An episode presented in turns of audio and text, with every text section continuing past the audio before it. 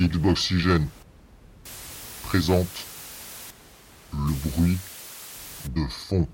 Le bruit de fond. Amis d'Xboxygène, bonsoir et bienvenue pour ce nouvel épisode du bruit de fond. Un nouvel épisode avec plein de nouveautés. Nouvel épisode. Nouveauté. La nouveauté, ça va être avec eh bien, des nouveaux participants, ça fait du bien, ça nous donne un petit vent d'air frais parce qu'on en a marre d'avoir toujours les mêmes, toujours le même animateur, toujours, toujours le- les, mêmes participants qui radotent, on fatigue, on fatigue. Non, un petit peu de vent frais, ça va quand même nous faire du bien. Et on a décidé, par-dessus le marché, pour euh, les, les bisuter d'une certaine façon, de traiter un sujet qui va être ah, pas spécialement facile, donc il va falloir s'accrocher, mais il se trouve qu'on a bossé, on a préparé, on a réfléchi à ce qu'on va vous raconter, puisqu'on va s'interroger sur, mais au fait, qu'est-ce que c'est l'écriture vidéoludique? Qu'est-ce que c'est un bon scénario? Qu'est-ce que c'est une bonne écriture? C'est quelque chose que vous avez probablement lu dans bien des tests. On a parfois l'impression qu'il suffit qu'on ait deux personnages qui se disent bonjour, comment vas-tu? dans une cinématique pour qu'on dise Waouh, c'est super bien écrit Parfois non. Euh, parfois il y a des raisons de se réjouir. Parfois non. Est-ce qu'on a raison ou pas? C'est de tout ça dont on va parler pendant cette émission. Et pour ça, je suis accompagné de quatre, de, de quatre compères, y compris moi, si on estime que je me mets dedans. Cette phrase était mal barrée, mais hop, on se raccroche. Et on va commencer par, euh, bah, par, un, par un habitué. hein, par, euh, maintenant, c'est un taulier. Notre ami. Si, si je vous dis X, comme ça, hein, bah oui. E-Books E-Books. est avec nous. Comment tu vas, mon ami? Bonjour, bonjour. Eh bien, ça va, la forme, tout ça, bien. Bien, bien. Je reviens d'Horizon, euh, l'Angleterre, c'était bien, tout ça. Donc Ah, ça va. salaud, il a joué avant nous, hein, celui-là. je Tout je à fait. depuis, c'est terrible. Alors, on a également un nouvel intervenant. Il nous vient à la fois du Québec et des Yvelines. Euh, comme quoi on peut tenter euh, tous les mélanges. Euh, vous l'avez découvert de plus en plus ces derniers temps sur Xboxygène à travers différents articles qu'il a pu rédiger. Hein, Rappelez-vous par exemple à Xbox au Japon, eh bien c'était lui, c'est Nonos. Comment vas-tu Nonos? Salut à tous, bah, ça va très bien, très, très joyeux, enfin je suis en joie, voilà. En joie, en joie, c'est pas mal en joie, c'est pas- ça s'annonce bien, ça s'annonce bien. Et on a même un invité spécial, puisqu'il n'a absolument rien à voir avec Xboxygène pour le coup. hein. On vous avait parlé d'invités, donc euh, des invités, on en a. Euh, puisque avec nous, on a également Cédric. Comment vas-tu Cédric? Ça va très bien.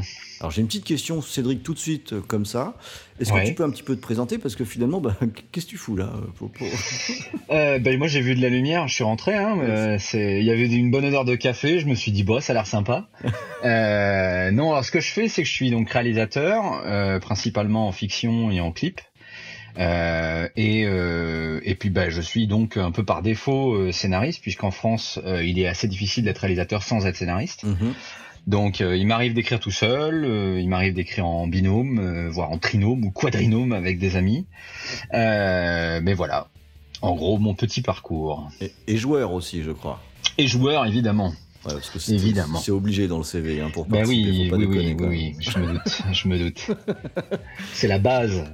Alors voilà, donc on va avoir euh, différents points de vue. hein. C'était intéressant d'avoir Cédric avec nous, hein, parce que du coup, euh, n'ayons pas peur des mots, nous avons donc un expert avec nous. Oui, tout à fait. Et ça, c'est toujours bien. Alors tu le sais pas encore, Cédric, mais on commence toujours par une petite rubrique ici.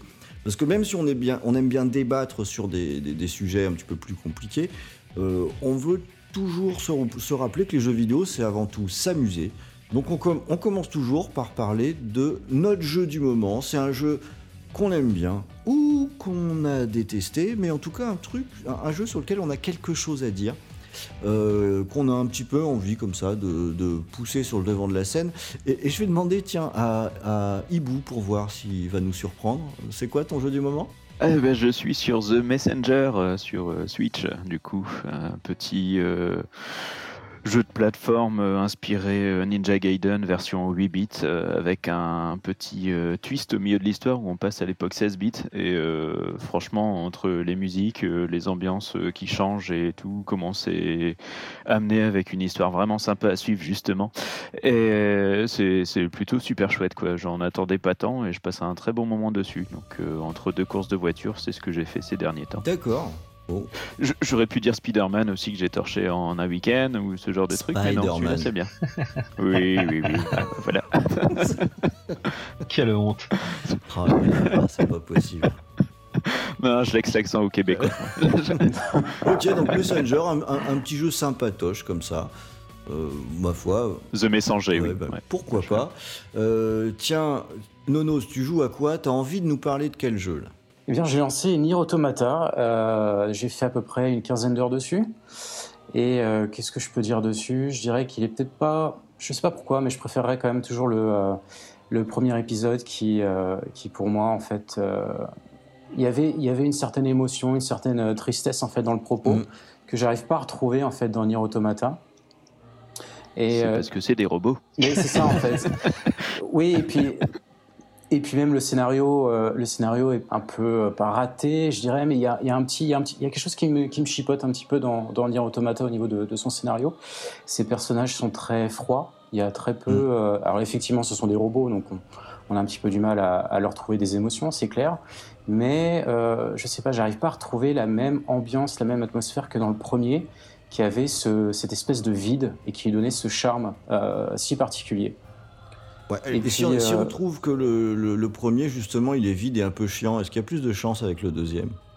C'est très vide Ah, aussi. D'accord, je je demandais comme ça au hasard. C'est très, c'est très très vite, c'est vrai, mais euh, alors le gameplay a eu beau s'étoffer légèrement, je trouve toujours pas aussi euh, si intéressant que ça.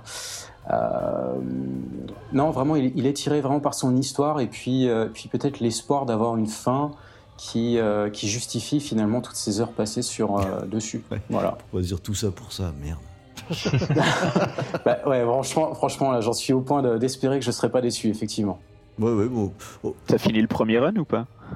Le pre- non, pas encore. J'ai fait que 15 Non. heures sur le premier run et euh, D'accord. Ouais. Ouais. du coup, oui. Non, ce sera après les 3, 4 et 5e run que tu Ouais, mais verras ça, c'est un peu, c'est un peu dingo s'il faut, s'il faut jouer euh, quatre fois à un jeu pendant lequel on s'ennuie pour profiter vraiment d'un truc bien à la fin. C'est chaud. Ouais, quoi. mais les autres runs, ils se torchent en 2 heures à peine. hein, C'est ça, en euh, fait. C'est ça qui est cool. c'est ça que j'ai entendu, euh, effectivement. Deux heures, moi, c'est important dans ma vie. Déjà, c'est un film. C'est vrai, exactement. Euh, Voire même deux ou trois épisodes d'une bonne série. Et Donc, ouais, euh, exactement, c'est important quand même. Euh, Cédric, de quel jeu tu voudrais nous parler? Alors moi je vais, je suis beaucoup plus euh, euh, conventionnel du coup, euh, puisque je suis un peu sur le jeu du moment, euh, qui est donc Spider-Man. Hein, euh, Donc, C'est le jeu du moment jusqu'à la semaine prochaine. hein. Jusqu'à la semaine prochaine, exactement. voilà. Euh, mais euh, et puis avec euh, aussi le dernier Tomb Raider, qui est aussi un peu l'autre jeu du moment. Mais euh, mais voilà, donc je, je passe ma vie à, à me balader de toit en toit et, et de rue en rue euh, pour taper des gens. Et, euh, et j'avoue que je m'éclate bien. Et, euh, et en plus de ça, ça- c'est plutôt raccord avec ce dont on va parler aujourd'hui, puisque Mm. c'est un jeu qui est quand même assez, qui a, qui a un scénario qui est assez riche, qui est assez fourni, avec euh, des choses assez intéressantes dans un peu tous les domaines. Donc, euh, donc, euh, non vraiment, enfin, une, une chouette.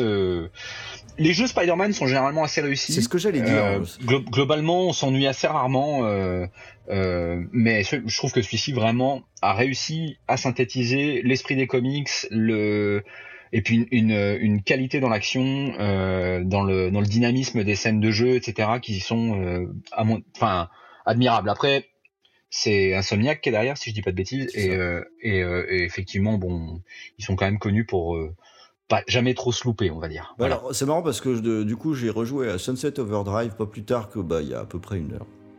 Euh, j'ai- J'ai j'ai relancé le jeu et je me suis dit, bah, en fait, ce Spider-Man, c'est un peu un skin quand même de Sunset Overdrive. Ah oui, clairement, oui. Il y a juste la toile en plus, c'est- sinon. C'est euh, vraiment la même chose quand même. Tout à fait. Mais ce qui n'est pas une critique d'ailleurs, hein, euh, puisqu'il était très cool, Sunset Overdrive. Bah oui, pourquoi changer un truc qui Voilà. marche Euh, alors, je vais vous parler de mon petit jeu du moment du coup, et je vais vous parler de Hero Défense. C'est un jeu que j'ai testé pour le, le site il n'y a pas très longtemps. C'est un petit tower défense. Alors, je suis, je suis un peu une saucisse hein, sur ce genre de jeu, j'accroche plutôt bien. Et euh, j'en parle parce que j'ai rédigé mon test il y a déjà un certain temps, il est rendu, le jeu est fini. Et à ma propre stupéfaction, je me retrouve à passer un temps considérable à essayer de choper toutes les étoiles et euh, de, vouloir absolument euh, battre le jeu au niveau de difficulté le, plus difficile, ce qui est assez rare. En général, euh, je passe, je passe à la suite assez vite. Donc c'est un tower défense où on ne joue que 5 personnages qu'on va upgrader au fur et à mesure et placer de façon stratégique sur, sur les cartes. Bah, la, fortune, la formule fonctionne bien. Donc euh, le jeu est plutôt cool, ça coûte pas bien cher. Quand on est amateur de ce style de jeu, bah, il y a de quoi euh, passer euh, beaucoup trop de temps dessus. je pense à vrai dire, comme je, je crois que je vais pas réussir vraiment à aller au bout, euh, je vais y jouer jusqu'à la dernière minute avant la sortie de Forza Horizon, puis après je crois que ce sera fini. Voilà, on a fait un petit tour d'horizon euh, de nos jeux. Bah, Il y avait un petit peu de tout, hein, c'est cool, c'est ça qui est bien quand on est plusieurs, comme quoi euh, le- la communauté des joueurs n'est pas aussi uniforme qu'on voudrait bien nous le faire euh, croire. Alors, on va passer à notre, à notre gros sujet. là. Alors, j'espère que vous êtes prêts là, Chaud patate. hein, que euh, vous êtes bien échauffés, hein, que les articulations sont fluides, que tout est bon, que c'est carré, parce que ça va fuser, ça va pas être forcément simple. Donc, on va parler de l'écriture dans les jeux vidéo. Alors, on va essayer au maximum de pas trop se disperser. On va essayer de prendre les choses les unes après les autres parce qu'on est sur un sujet où finalement, euh, ce n'est pas un scoop. Il y a finalement beaucoup à dire sur la question. Et la première question que je vais poser pour un peu déflorer le sujet et également pour le définir d'une certaine façon, c'est déjà de quoi on est en train de parler. Et je vais commencer par demander à eBooks qu'est-ce que c'est le langage vidéoludique? Merde, j'ai pas préparé celle-là. Alors pour commencer, Je pour déflorer le sujet, je vais commencer par demander à Nonos Oui qu'est-ce que c'est le langage vidéoludique? Eh bien, comme Hibou, j'ai pas préparé cette question. Alors pour déflorer le sujet, en guise d'introduction, C'est bien, je vais bien, commencer bien. par demander à Cédric Bah, qu'est-ce que c'est que le langage vidéoludique? Cédric qui a donc été averti de cette intervention il y a à peu près une demi-heure euh, et qui est sans doute le mieux préparé de vous tous. Euh, alors pour moi, le langage vidéoludique, c'est un espèce de mélange euh, savant entre différents éléments qui relèvent autant du gameplay que de l'écriture, que du lore ou de l'histoire. Pour ceux qui connaissent pas euh, le terme lore, Mm. Euh, et, euh, et voilà, et, et tout ça euh, dans une espèce de, de comment dire d'ensemble qui doit faire corps et qui doit être cohérent et euh, où l'un euh, ne prend pas nécessairement le pas sur l'autre. Voilà, pour moi c'est un peu ça le langage vidéoludique, c'est c'est c'est tout un ensemble de, de codes qui sont euh, qui se marient au gameplay. Ok. et moi j'irais plus loin en rajoutant que c'est un ensemble d'interactions en fait Oui. pour le joueur. Tout à fait, Voilà. tout à fait. J'ai quand même préparé, hein, j'ai blagué. C'est bien. Ouais, parce que j'ai quand même dit au tout début qu'elle avait Salaud. été bien préparée l'émission. Alors, euh, Bah oui, c'est pour faire des si blagues. On fait pas- Voilà. Si on fait tout sauter à la question 1 du, du petit 1, tu vois, c'est. Ça va être un peu difficile pour de, de- de poursuivre. Ouais, donc interaction. Nono, ça te va comme définition? Oui, tout à fait, oui. C'est exactement ce que je ce que je- j'aurais euh, j'aurais pu dire effectivement. Euh, et puis oui, comme euh, je crois que c'est ce que vient de dire Hibou, c'est vraiment l'influence du genre. C'est euh, le résultat des interactions que le genre va avoir sur l'univers qui qui détermine le langage vidéoludique. En tout cas, selon moi. D'accord. Est-ce qu'on peut dire que finalement cette notion d'inter- d'interaction, euh, c'est la particularité majeure du langage vidéoludique, Cédric Euh, oui, bah oui, oui. C'est-à-dire que, c'est-à-dire que hum, la grosse différence euh, du, du jeu vidéo avec le cinéma notamment, euh, c'est que au cinéma, on est, on est spectateur de l'action. On se prend des informations euh, euh, dans la gueule pendant une heure euh, et demie ou deux heures, et euh, on choisit d'y souscrire ou non. Euh, parce qu'on va se reconnaître dans un personnage Mhm. ou, ou dans quelque chose, mais on participe en rien. C'est-à-dire qu'on n'influe pas du tout sur le cours de l'histoire. Alors que le principe du jeu vidéo, c'est le principe inverse, c'est-à-dire que logiquement, le cours de l'histoire doit être plus ou moins influencé. Après, c'est plus ou moins scripté, c'est plus ou moins, euh, on a plus ou moins, on a un espace de liberté qui est plus ou moins grand au sein d'un jeu vidéo, mais euh, mais on a quand même une, une dans un dans un jeu qui est intéressant et bien conçu, on, on a quand même normalement une, une palette de choix euh, qui qui nous permettent d'appréhender une situation euh, de différentes manières, par exemple. Alors ça me fait penser à une, une question bonus, il y en aura quelques-unes comme ça du coup. Euh, à ce moment-là, est-ce qu'on peut considérer que les jeux de, la, de, de catégorie Walking Simulator utilisent un langage vidéoludique? Tout à fait. Bah oui, donc, parce qu'à partir du moment où il y a simulation, il y a interaction euh, entre, le, entre le joueur et le jeu. Donc. C'est un récit euh, qui est euh, défini comme étant complet ou fermé en fait. C'est un récit dans lequel le, le, joueur a une influence sur l'histoire dans le sens où il va s'engager dans des interactions en fait. C'est que il y a plusieurs manières de, de, de, concevoir des jeux, on va dire d'un point de vue narratif. Il y a tout ce mm. qui est endo-narratif, donc c'est un, un ensemble de petites actions qui euh, viennent constituer euh, ben, un scénario final en fait. Donc ça va être le fait de pouvoir courir, le pouvoir sauter. C'est vraiment des petites actions, des, petites structures en fait de, gameplay qui sont répétées en fait. Et, euh, et, de l'autre côté, par rapport au Walking Simulator, on arrive juste à un niveau qui est un, peu plus au-dessus, on va dire, où l'idée c'est d'avoir une narration qui est quand même ultra dirigée par les, euh, les, les, développeurs, on va, quand même, euh, qui va se rapprocher plus d'un film, mais qui va quand même apporter aux joueurs un besoin de s'impliquer émotionnellement en faisant euh, plus que d'être simplement actif à appuyer sur des boutons en fait. Mm-hmm. Donc euh, c'est là qu'il va y avoir euh, des personnages, des choses un peu plus construites pour essayer de générer une émotion. Donc le Walking Simulator, c'est pour moi le, jeu où on travaille plus l'émotion que le gameplay. Tout à fait. Du coup, c'est ça. C'est différents niveaux, différents levels entre les choses. C'est différents schémas de, de type de jeu en fait. Oui, c'est ça, c'est un film interactif quoi.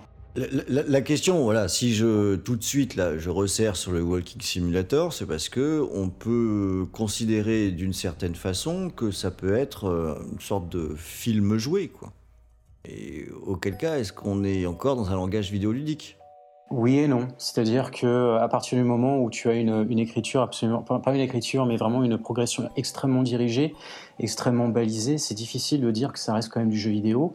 Après, euh, le, côté interactif, euh, comme l'a dit, euh, et puis, Cédric également, comment dire, vient flouter finalement la, la, barrière entre cinéma et jeu vidéo. Et donc là, c'est malheureusement, j'ai pas tellement de réponse à cette question. à, vrai dire, moi, j'en ai presque une, hein, mais c'est que vous allez euh, probablement euh, contrecarrer ou pas, j'en sais rien. Mais je trouve que ça, vaut le coup de s'arrêter à ça. Je vais prendre un exemple. Je vais prendre l'exemple du jeu Layer of Fear, par exemple, euh, qui, est, un walking simulator qui est extrêmement dirigé, puisque finalement, on peut faire tout le jeu en avançant tout droit. Hein. on arrivera au bout quand même. Euh, pourtant, c'est euh, un jeu qui, à mon sens, utilise très bien le langage vidéoludique avec une seule astuce, qui est que le joueur a la possibilité ou pas d'être témoin des événements qui lui sont présentés. Et le, jeu, par sa structure, va pousser le joueur à regarder euh, une action, mais le joueur garde la liberté de ne pas le faire. Il y avait la même chose, notamment dans les, dans les Halo, où, euh, contrairement à d'autres FPS qui sont plus en couloir, le joueur a la liberté ou pas d'assister à une scène qui est toujours la même, euh, qui regarde euh, ou pas, donc c'est dirigé. Mais cet aspect de donner la, possibilité, le choix de rater quelque chose, pour moi, ça en fait immédiatement un, média qui utilise un langage vidéoludique. Oui, d'ailleurs, est-ce qu'il n'y a pas le même système dans les jeux tel tel, justement, où tu pouvais voir les conséquences de tes actes et du coup agir en conséquence? Ah, pas tout à fait. On est plus sur du point and click, sur, euh, sur, sur tel tel, et euh, d'une façon peut-être plus imposée, mais on, en reviendra, on, y reviendra tout à l'heure sur euh, les, dire, les, ce qui est montré à l'écran de façon passive. D'accord. J'avance juste un petit peu parce que là, finalement, on parle de, de ce qui est construit le langage vidéoludique, on l'a un peu défini, mais finalement, là, pour les joueurs qui nous écoutent et pour les joueurs d'une façon générale, est-ce que c'est important pour eux, cet aspect-là? Tout de suite, c'est une question assez difficile. Hein. Elle n'est pas, si simple que ça, celle-là, je vous le dis tout de suite. Et qui se lance là-dessus? Est-ce que c'est important pour les joueurs? Bah, je, pense que oui, je pense que c'est même déterminant. C'est-à-dire que à partir du moment où on, permet aux joueurs d'avoir le choix de faire une action euh, plutôt qu'une autre et, parce que parce que on parle là de de, de, de, jeux où pour le coup le choix qu'on fait est déterminant, mais il y a des jeux où le choix qu'on fait sont moins déterminants puisqu'on est euh, dans un Uncharted ou un truc comme ça par exemple, on suit un peu le cours d'une histoire euh, mm. qui est pré, qui est préécrite avec quelque chose qui est scripté, mais enfin malgré tout on a quand même le choix de de, de faire ce qu'on fait. On est on n'est jamais passif en fait. Et donc sans ça, sans cette capacité de, de, de, choix, bah, le, jeu n'existe plus. Donc, donc pour moi, c'est déterminant cet aspect-là. Il est déterminant vis-à-vis du vis-à-vis justement du joueur. Après, après, pour qu'un bon jeu, on va dire, soit un bon jeu, il faut aussi que cette mécanique-là, elle soit un peu invisible.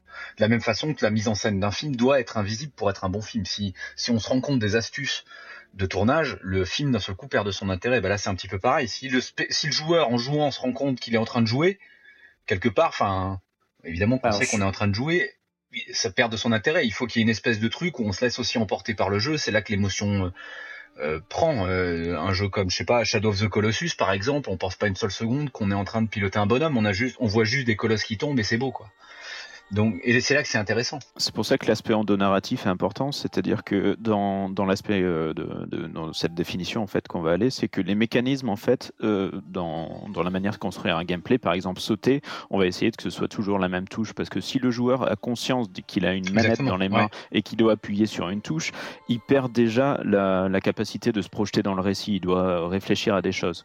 Et donc dans un jeu qui est quand même assez euh, narratif et en même temps alterne des phases de gameplay comme un Uncharted ou euh, on va dire les Gears of War, enfin les, jeux de la génération d'avant qui ont amené encore plus un aspect cinématographique dans la représentation, on va dire de, de, l'action, c'est des jeux qui alternent entre une phase où le joueur va avoir le sentiment d'avoir une, euh, une, interaction réelle avec les événements, même si arrivé au bout de la ligne, tout ce qu'il a fait, c'est d'arriver là où on voulait qu'il soit pour enchaîner avec une scène de présentation qui va enchaîner avec la scène suivante et ainsi de suite. En fait, on a une alternance entre, euh, entre récit et euh, gameplay tout du long en fait. Ce que tu, ce que tu dis là, ça me fait penser par exemple à Hellblade? Euh, où pour le coup on a des grosses phases narratives euh, de en plus hyper contemplatives où en gros son personnage se contente d'avancer euh, euh, un coup dans un marécage, un coup dans une forêt et, et puis paf d'un seul coup on arrive à un endroit et on se retrouve face à des énigmes à résoudre et là pour le coup on prend conscience qu'on est en train de jouer. Et, et c'est exactement à ce moment-là que finalement l'émotion perd au profit de, du jeu véritablement, c'est-à-dire de l'énigme en fait. Mm. Euh, et, c'est là que le jeu, je, moi j'ai adoré ce jeu-là, j'étais complètement client du truc, euh, et, c'est là que le jeu fait très très fort parce qu'on passe constamment d'un état de conscience de jeu à un état de euh, bah de, de, se laisser porter par une intrigue, par, par des paysages magnifiques, par des visions cheloues, des trucs un petit peu étranges, voire flippants. Euh, et, on est constamment en train de faire le yo-yo comme ça entre euh, là je joue, là je regarde et j'assiste à un truc beau, même en, même en continuant à jouer, même en se battant. Euh, les scènes de combat sont en plus plutôt bien faites. Et, et, du coup voilà, on passe constamment de l'un à l'autre quoi. Comme dans The Order un petit peu. Aussi. dans le genre. Là pour le coup. Hein. Il n'y avait vraiment pas de gameplay. Hein. Non, je sais. voilà. Je, sais c'était une vanne en fait. Euh, dans, le, genre on avance. dans le genre marche tout droit. Ah, non, ceci dit, j'ai beaucoup aimé, j'ai beaucoup aimé The Order parce que j'ai trouvé très, très beau. alors. Mais ouais, ouais, si, si, moi j'ai bien, j'ai bien accroché. Mais après, effectivement, là, on est dans quelque chose qui est, qui est très, très différent, quoi. On, c'est hyper linéaire, euh, hyper euh, scripté. Il n'y a pas grand chose à faire à part avancer. Mais c'est beau. le niveau d'animation en général et avec un bon moteur permet d'avoir des transitions entre gameplay et euh, phase plus scénarisée. Complètement dingo. Mieux géré. en fait, avec les machines qu'on a aujourd'hui, ça devrait être une norme. C'est ce qu'on voyait avec le trailer de The Last of Us 2 où tout le monde se dit mais c'est pas possible que ce soit du gameplay tellement ça paraît en même temps trop scripté mais pas assez euh, ludique. Enfin voilà, il y a un flou artistique, on ne sait même plus si c'est un jeu ou pas en fait dedans. Euh, pour euh, continuer un petit peu sur l'idée qui vient juste d'être développée, finalement, est-ce que ce langage vidéoludique, c'est pas ce qui permet l'immersion dans le jeu, Nonos? Alors oui et non. Alors je vais un petit peu nuancer ce qu'a dit euh, Cédric et puis euh, et puis euh, Ebou je suis pas tout à fait d'accord. En fait, je suis pas convaincu que l'histoire est vraiment un, un pilier du, du, jeu vidéo. On n'a pas vraiment, on n'a pas forcément besoin d'histoire pour apprécier un jeu vidéo. Non, euh, ah non, j'ai pas, pas, dit ça non plus. Non, puis, puis même euh, la conscience, euh, la conscience en fait d'appuyer sur les boutons, je suis pas tout à fait d'accord. Après aussi, ça dépend de la sensibilité qu'on a. Moi, c'est vrai que je suis quelqu'un de plutôt, plutôt froid. Je, je, traite vraiment mes jeux comme d'une manière assez, assez froide et je, je, reste quand même assez conscient. Ça, ça a été extrêmement rare pour pour moi d'avoir été transporté euh, par un, par un, jeu vidéo en particulier. Euh, mais, euh, mais par exemple, enfin, je prends un jeu de combat, l'histoire, on, on en a strictement rien à foutre. On sait très bien qu'on appuie sur des boutons et puis ça se passe très très bien. Et puis, euh, et puis, et puis j'ai oublié la question de Ron du coup. Ouais, mais alors du coup, du coup, Bah, je, demandais si le langage vidéoludique ne nous amenait pas vers l'immersion dans le jeu. Euh, oui, à partir du moment où les différentes interactions proposées par le jeu sont suffisamment impliquantes. Ça, c'est euh, vraiment quelque chose de, de capital. Mm. Euh, il faut aussi que bah, l'histoire serve à un monde qui soit crédible. Si ce que tu, toi tu vois en tant, que, en tant que spectateur ne reflète pas ce que tu fais en tant qu'acteur dans le jeu, ça n'a strictement aucun intérêt. Ça va complètement te, euh, te pas te bouleverser, mais ça va te sortir finalement de ton expérience et c'est là que tu vas pas vraiment pouvoir profiter à fond de, de- de l'expérience qui t'est proposée. Donc euh, oui, tout à fait, oui. Ok. Allez, je voudrais qu'on prenne maintenant euh, chacun un euh, ou deux à la limite si on est bavard, mais alors de façon plutôt courte, ce qui pour vous serait des exemples de jeux qui, qui sont des réussites au niveau de l'utilisation du langage vidéoludique qu'on vient de définir. Euh, Vas-y, euh, Hibou. Euh, moi, je vais prendre un jeu qui s'appelle The Stanley Parable, qui est un- une sorte de walking simulator en fait, Mm. euh, qui place le joueur dans le rôle d'un employé de bureau qui est en train de taper sur son ordinateur, c'est ce qu'on fait au début du jeu en fait, et qui se lève, va dans le couloir et se rend compte que tout le monde a disparu. Mais en fait, il s'est levé et il y est allé voir dans ce couloir juste parce qu'il a une voix off qui lui dit euh, machin était en train de taper et il se dit soudain qu'il allait voir ses collègues mais qu'ils étaient plus là. En fait, on a une, une- un narrateur tout le long du jeu et c'est pour ça que c'est intéressant sur celui-là. C'est qu'on a un narrateur qui va constamment commenter les faits et gestes qu'on va avoir et qui va essayer de les anticiper. Et si on essaye de sortir de ce schéma, par exemple, on arrive devant deux portes, il va dire Eh, il prit la porte de gauche. On va à la porte de droite. Tout de suite, le narrateur enchaîne en mode Et bien sûr, il prit la porte de droite parce qu'il fait rien de ce que je lui dis. en fait. et, euh, et en fait, on a toute une construction du jeu comme ça où en fait, on, on peut très bien finir le jeu en une heure, mais le refaire 40 fois et avoir un- un- une multitude de, mm, de- de chemins qui sont assez fous en fait. Et on essaye de plus en plus de sortir justement de. et C'est pour ça qu'il est assez exceptionnel celui-là dans, le genre. On essaye de sortir du schéma narratif imposé par les développeurs, mais en même temps, ils ont prévu toutes les autres possibilités derrière. Ouais, D'accord. Du coup, d'un point de vue narration, c'est extrêmement fort parce que c'est un récit complètement fermé, alors qu'il donne tout le temps le sentiment d'avoir euh, la possibilité de faire exactement tout ce que veut. À un moment, on est sur une passerelle et on, on ne fait rien, on passe au-dessus d'un grand élément vide, et d'un seul coup, je vois un petit morceau de terrain en bas, je saute, et en fait, c'était quand même prévu dans le jeu parce que forcément, s'ils ont mis un chemin là, c'est pas pour rien. Mhm. Et, euh, et de la manière dont c'est intégré au récit, c'est absolument fabuleux, et je pense que c'est une des expériences euh, bah, narratives les plus intéressantes que j'ai pu, euh, pu jouer. D'accord, intéressant. Je connais pas, c'est intéressant. C'est un petit jeu sur, euh, sur Steam qui se chope euh, 5 balles, je pense, maintenant, mais, mais voilà.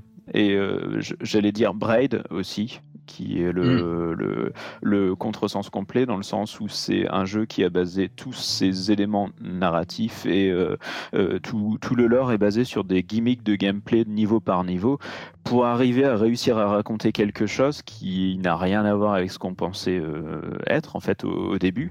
On pense que c'est un petit jeu de plateforme tout con et à la fin ça se finit sur une euh, sur sur euh, sur l'idée que euh, la bombe atomique a échappé des mains de son créateur et ainsi de suite. Enfin ça ça va super loin quand on réfléchit entre les lignes.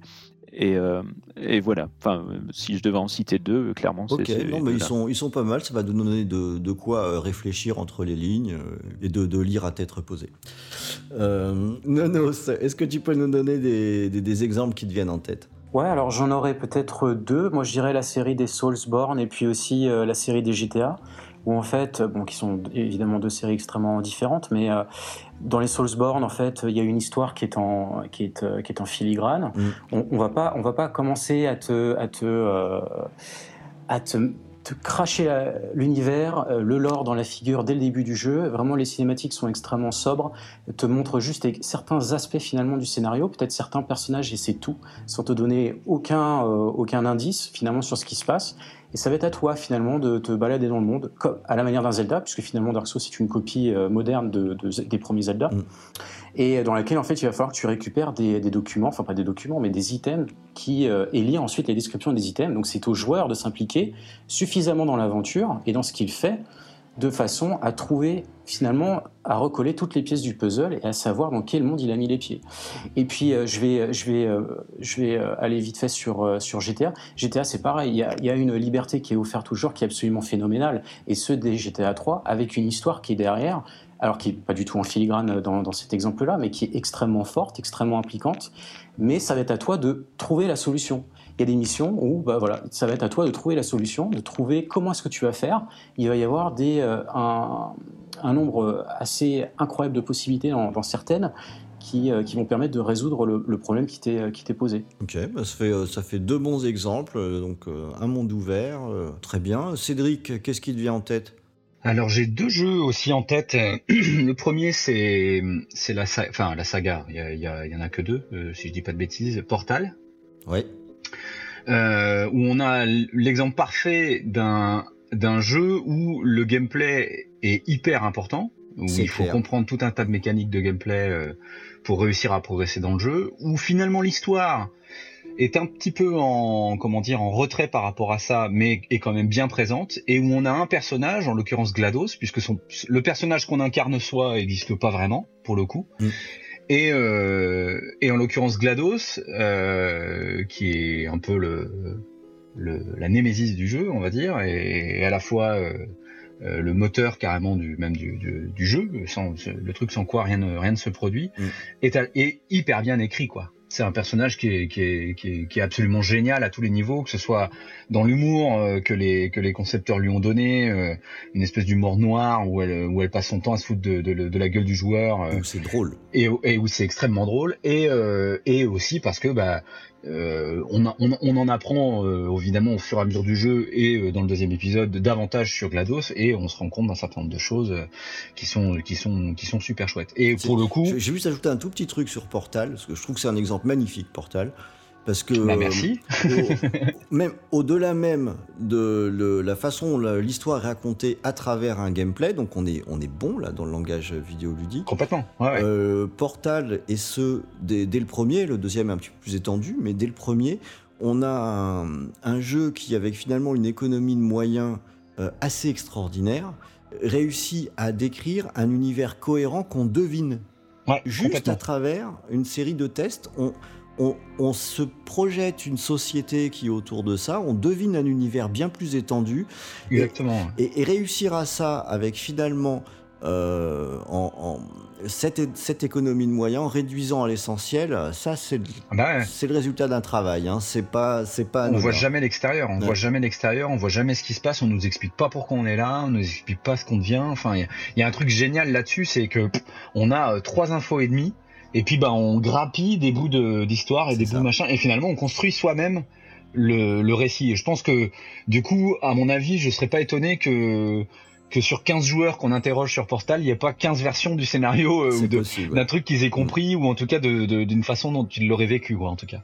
Ce qui est, qui est brillant en termes d'écriture, c'est brillant. Et t'avais un deuxième jeu, Cédric? Ouais, l'autre jeu, euh, alors dans un genre un peu un peu différent, c'est Flower euh, de That Game Company, si je dis pas de bêtises, là, où, c'est ça, ouais. où on ouais. incarne euh, un pétale euh, qu'on fait virevolter, euh, enfin, on incarne le vent qui pousse un pétale d'ailleurs plutôt, mm. et, euh, et où pareil, j'ai trouvé qu'il y avait qu'il y avait quelque chose d'absolument fabuleux dans ce jeu, dans le sens où pareil, on nous dit pas grand chose, on sait pas trop pourquoi on est là euh, au départ, on, on, on, est juste baladé par le vent, et et, euh, et, et, au fil du jeu, euh, en comprenant les mécaniques du jeu, en comprenant ce qu'il faut faire, on nous explique pas vraiment ce qu'il faut faire non plus. On est un peu, alors bon, on se doute bien qu'il faut aller d'une fleur à l'autre, mais il n'y a pas grand chose de plus mmh. qui nous est présenté et c'est, on apprend soi-même les mécaniques du jeu. Et c'est un peu une, un classique d'ailleurs chez That Game Company, hein, puisque c'était pareil avec Flow, c'était pareil avec Journey.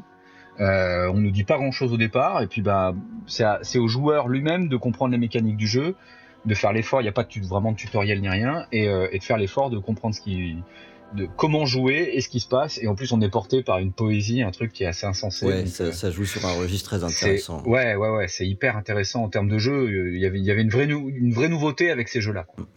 Alors, le, je vais, je vais en citer deux aussi euh, vite fait, mais euh, je, en fait, j'en ai plein qui me viennent en tête et je remarque, et, et je remarque que ceux qui me viennent en tête, peut-être pas si étrangement que ça, je pense qu'on y reviendra un peu plus tard, c'est beaucoup des jeux indés. Qui, sont forts sur ce point de vue-là. Je voudrais juste en mettre deux en avant parce que c'est peut-être deux aspects qu'on n'a pas encore forcément illustrés dans les exemples qu'on a donnés. Euh, le, premier, c'est Firewatch.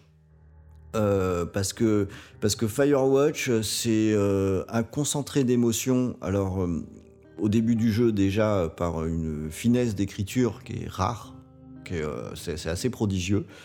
Mais c'est aussi un concentré d'émotions à travers le, visuel du jeu, à travers l'ambiance euh, qui est dégagée. Et cette ambiance visuelle participe à l'histoire, la raconte également. Donc on est vraiment dans quelque chose qui pour le coup est propre aux jeux vidéo. Et je trouve ça d'une efficacité euh, extraordinaire. Euh, Firewatch, c'est un, jeu qui m'a beaucoup marqué. Et je voudrais citer également Red Dead Redemption. Donc je fais dans le classique, je sais. Je sais, je fais dans le classique, même si on a déjà parlé de GTA, parce qu'il s'avère que je pense que Red Dead Redemption est bien supérieur à GTA pour le sujet qui nous intéresse aujourd'hui. L'introduction de Red Dead Redemption, la première heure de jeu, est une espèce de, miracle. Euh, entre la, description du personnage à travers le voyage dans le train, euh, le- les dialogues qui sont évoqués, mais quand on commence à jouer la découverte de l'univers, la façon dont le, le monde est lui-même façonné, donc la façon dont on va le découvrir, dont on va l'appréhender, tout ça c'est bien entendu calculé, c'est fait exprès, c'est fait pour qu'on se prenne le coup de soleil, le, sol, coucher de soleil dans la tronche quand on sort de la colline. Euh, c'est une espèce de petit bijou qui va poser l'ensemble du jeu en, enfin, en, en une heure. quoi. C'est fait, c'est euh, un, un joli petit miracle. J'espère qu'ils vont pas se louper sur euh, le deuxième, parce qu'ils vont passer la barre très très haut avec ça. C'est vraiment ce que j'attends le plus Ça, de leur ça a l'air hein. plutôt bien parti quand même. J'ai un petit peu peur sur le personnage principal, mais bon, euh, je vais quand même. Ça, ça donne envie, merde. voilà alors. Moi, je dois être le seul qui a pas aimé alors. Ah, Ah, tiens, ouais, comme- Il en faut. bah, Ouais, moi j'ai bien aimé The. Order, donc finalement tu vois ça balance quoi. Ouais. Donc, c'est c'est l'émission des équilibres. hein, là. C'est On ça. peut- On, va, on va trouver des, des cas particuliers. Alors c'est pas c'est pas pour rien qu'on a fait un petit peu ce, ce passage en revue de jeux qui pour nous sont des jeux qui sont euh, bien écrits.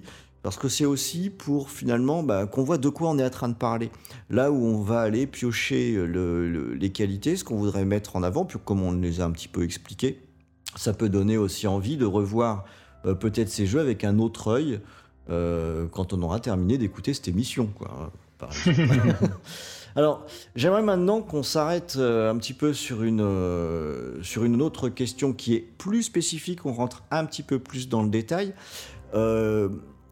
Comment est-ce qu'on peut définir un personnage qui, lui, serait bien écrit? Je parle bien d'un personnage principal. Euh, comment est-ce qu'on peut caractériser un personnage dans un jeu vidéo? Est-ce que là aussi, il y a des différences avec euh, d'autres médias, avec euh, le, je sais pas, la littérature, le cinéma, on pense surtout au cinéma, bien entendu. C'est quoi la bonne méthode euh, pour ça? Et euh, Cédric, c'est toi que je vais interroger, parce que ça doit être une question que tu te poses souvent quand tu réalises. Ah oui, tout à fait. Tout à fait. Euh, alors, pour moi, un bon personnage, euh, c'est un équilibre entre un archétype et quelqu'un euh, auquel le spectateur ou le joueur, en l'occurrence, puisqu'on parle de puisqu'on parle de, de- de jeux vidéo, euh, va pouvoir s'identifier. Mm. Et euh, archétype dans le sens où il faut aussi qu'il ait une portée qui est universelle. C'est là que ça devient difficile. C'est-à-dire qu'il faut à la fois que le personnage parle à tout le monde et qu'il parle à chacun. Et ça, c'est pas évident. Et euh, le meilleur moyen, en fait, de réussir son coup, c'est de pas en faire un abruti, par exemple. Et, euh, et euh, non, mais c'est vrai. Je, je, je, je dis ça en, en plaisantant, mais la pire chose qu'on puisse faire, c'est de créer des personnages qui sont cons comme leurs pieds.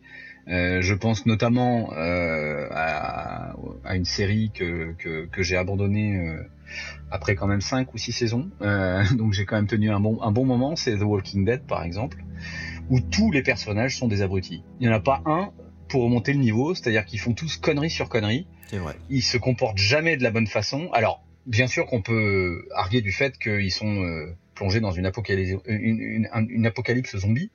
Mais enfin, c'est quand même, il y a, y a deux trois fois où tu as juste envie de leur dire, euh, écoute bonhomme, euh, non, quoi. Enfin, tu vois, là, Ça, là, ça fait penser à un truc, Cédric, je vais, je vais faire une petite digression, mais tu vas tout de suite reprendre la parole.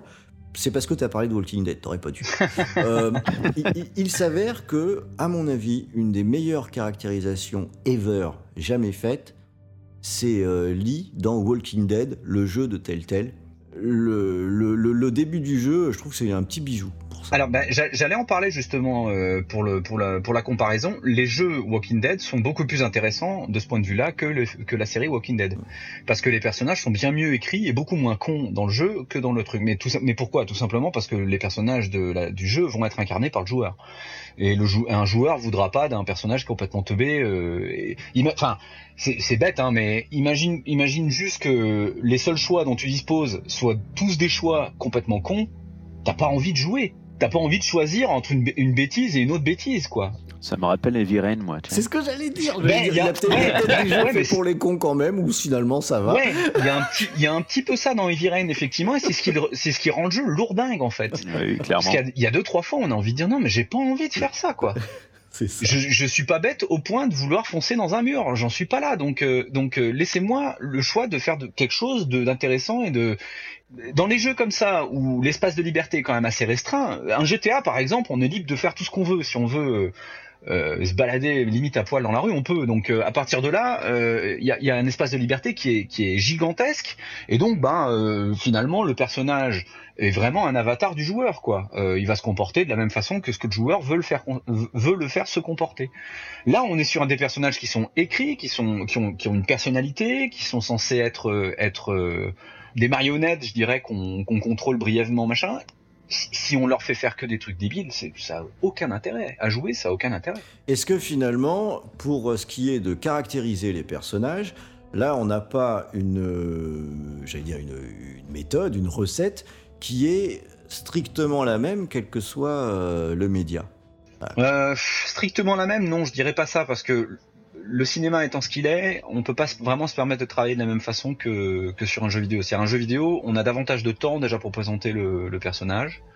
Euh, il peut se définir euh, sur une période de jeu un peu plus longue, en particulier sur les jeux euh, dans des mondes ouverts, etc., où il y a des heures et des heures et des heures de jeu, ou un ou un ou un ou un jeu de rôle par exemple, un jeu comme The Witcher, on a le Mm. temps de, on a le temps de développer Geralt quoi on a le temps de le rendre intéressant ou de le rendre euh, haïssable à l'inverse si on a envie. Enfin il y a tout un tas et on peut le faire passer par tout un tas d'états. Au cinéma c'est un peu plus difficile. Ça peut se faire par contre davantage euh, Sur une en, série. en série télé par exemple. Voilà. C'est ce qui rend les séries télé vachement intéressantes. Mm. c'est-à-dire que sur une saison euh, on, on peut avoir des personnages qui ont une évolution dingue quoi. Ce que le cinéma ne permet pas Nono, c'est ce que toi, t'aurais un personnage qui pour toi t'a marqué parce que justement il a été bien défini, bien écrit et finalement pour toi c'est devenu un héros arrangé au panthéon des, des- des héros les plus fameux. Nico Bellic de GTA 4. Ah ouais. voilà. Mhm. Je suis assez Alors ça, d'accord. c'est GTA 4, c'est pour moi, euh, c'est dans le top 3, quoi. Ça, Ah c'est ouais. clair en termes d'écriture, c'est incroyable. Pourtant, à la base, on est loin de pouvoir s'identifier à Nico. Alors, Personnellement, alors c'est alors, c'est pas vrai pour moi. C'est pas vrai pour moi parce que j'ai euh, du coup maintenant j'aime j'ai à peu gens. près la même histoire.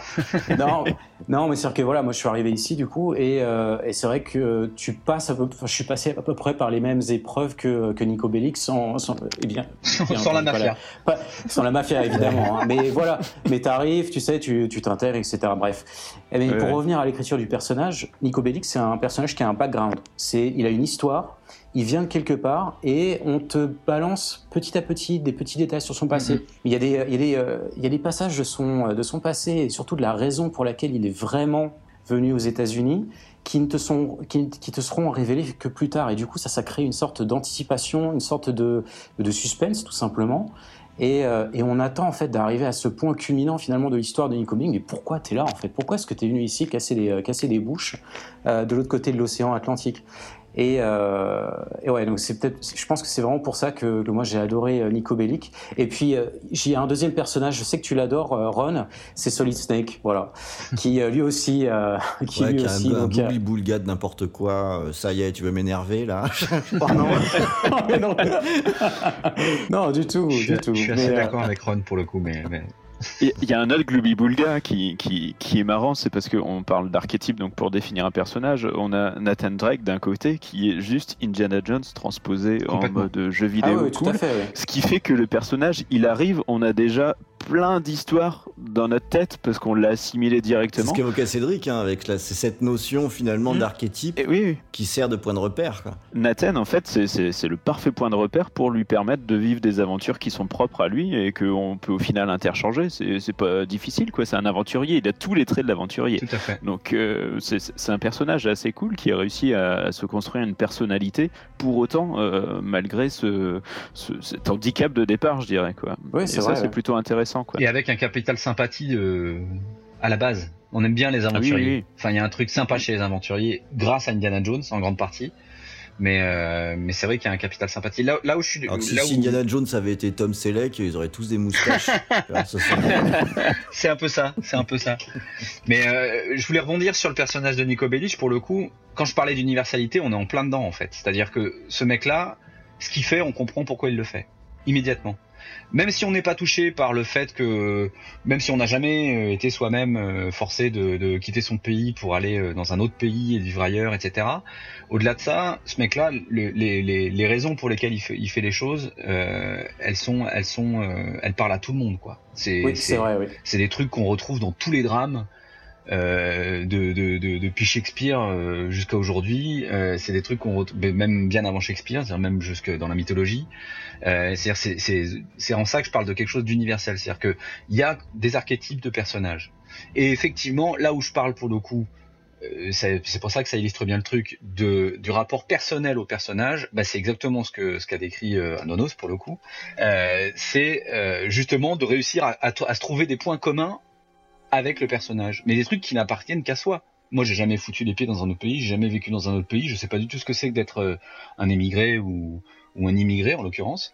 Euh, donc cet aspect-là va pas plus me toucher que ça. Par contre, bah, je vais rebondir sur d'autres choses, euh, sur le, le- la quête de rédemption, un peu, sur Ouais. des choses-là qui sont des trucs qui me parlent un peu plus. Bon, après, ça, c'est des astuces d'écriture aussi hein, pour euh, fait, générer mais- des points d'empathie avec, euh, avec mais un avec bon scénario, personnage. ça n'est que ça. Mais exactement. On- enfin, su- sur un personnage, on sait bien, enfin on sait bien, ou si si vous le savez pas, bah ça y est, je vais vous le dire, hein, vous le saurez maintenant. Euh, si on veut générer une empathie, euh, j'allais dire facilement, pour, la facilité en tout cas, euh, il va falloir qu'on intègre dans le background, si possible, un drame ou une épreuve. Tout à fait. Euh, tout de suite, on va avoir cette notion de remonter la pente. Ça, ça marche super bien, ça. Ah, le, bah oui, ce- bah oui. le coup de remonter la pente, c'est banco à chaque fois. Il n'y a, y a- il y a pas de problème.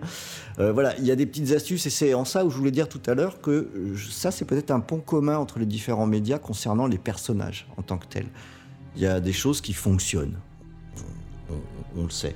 Par contre, j'ai une autre question peut-être qui est un peu plus compliquée. Là, on parle de caractériser et d'exposer un personnage, mais qu'en est-il d'une situation?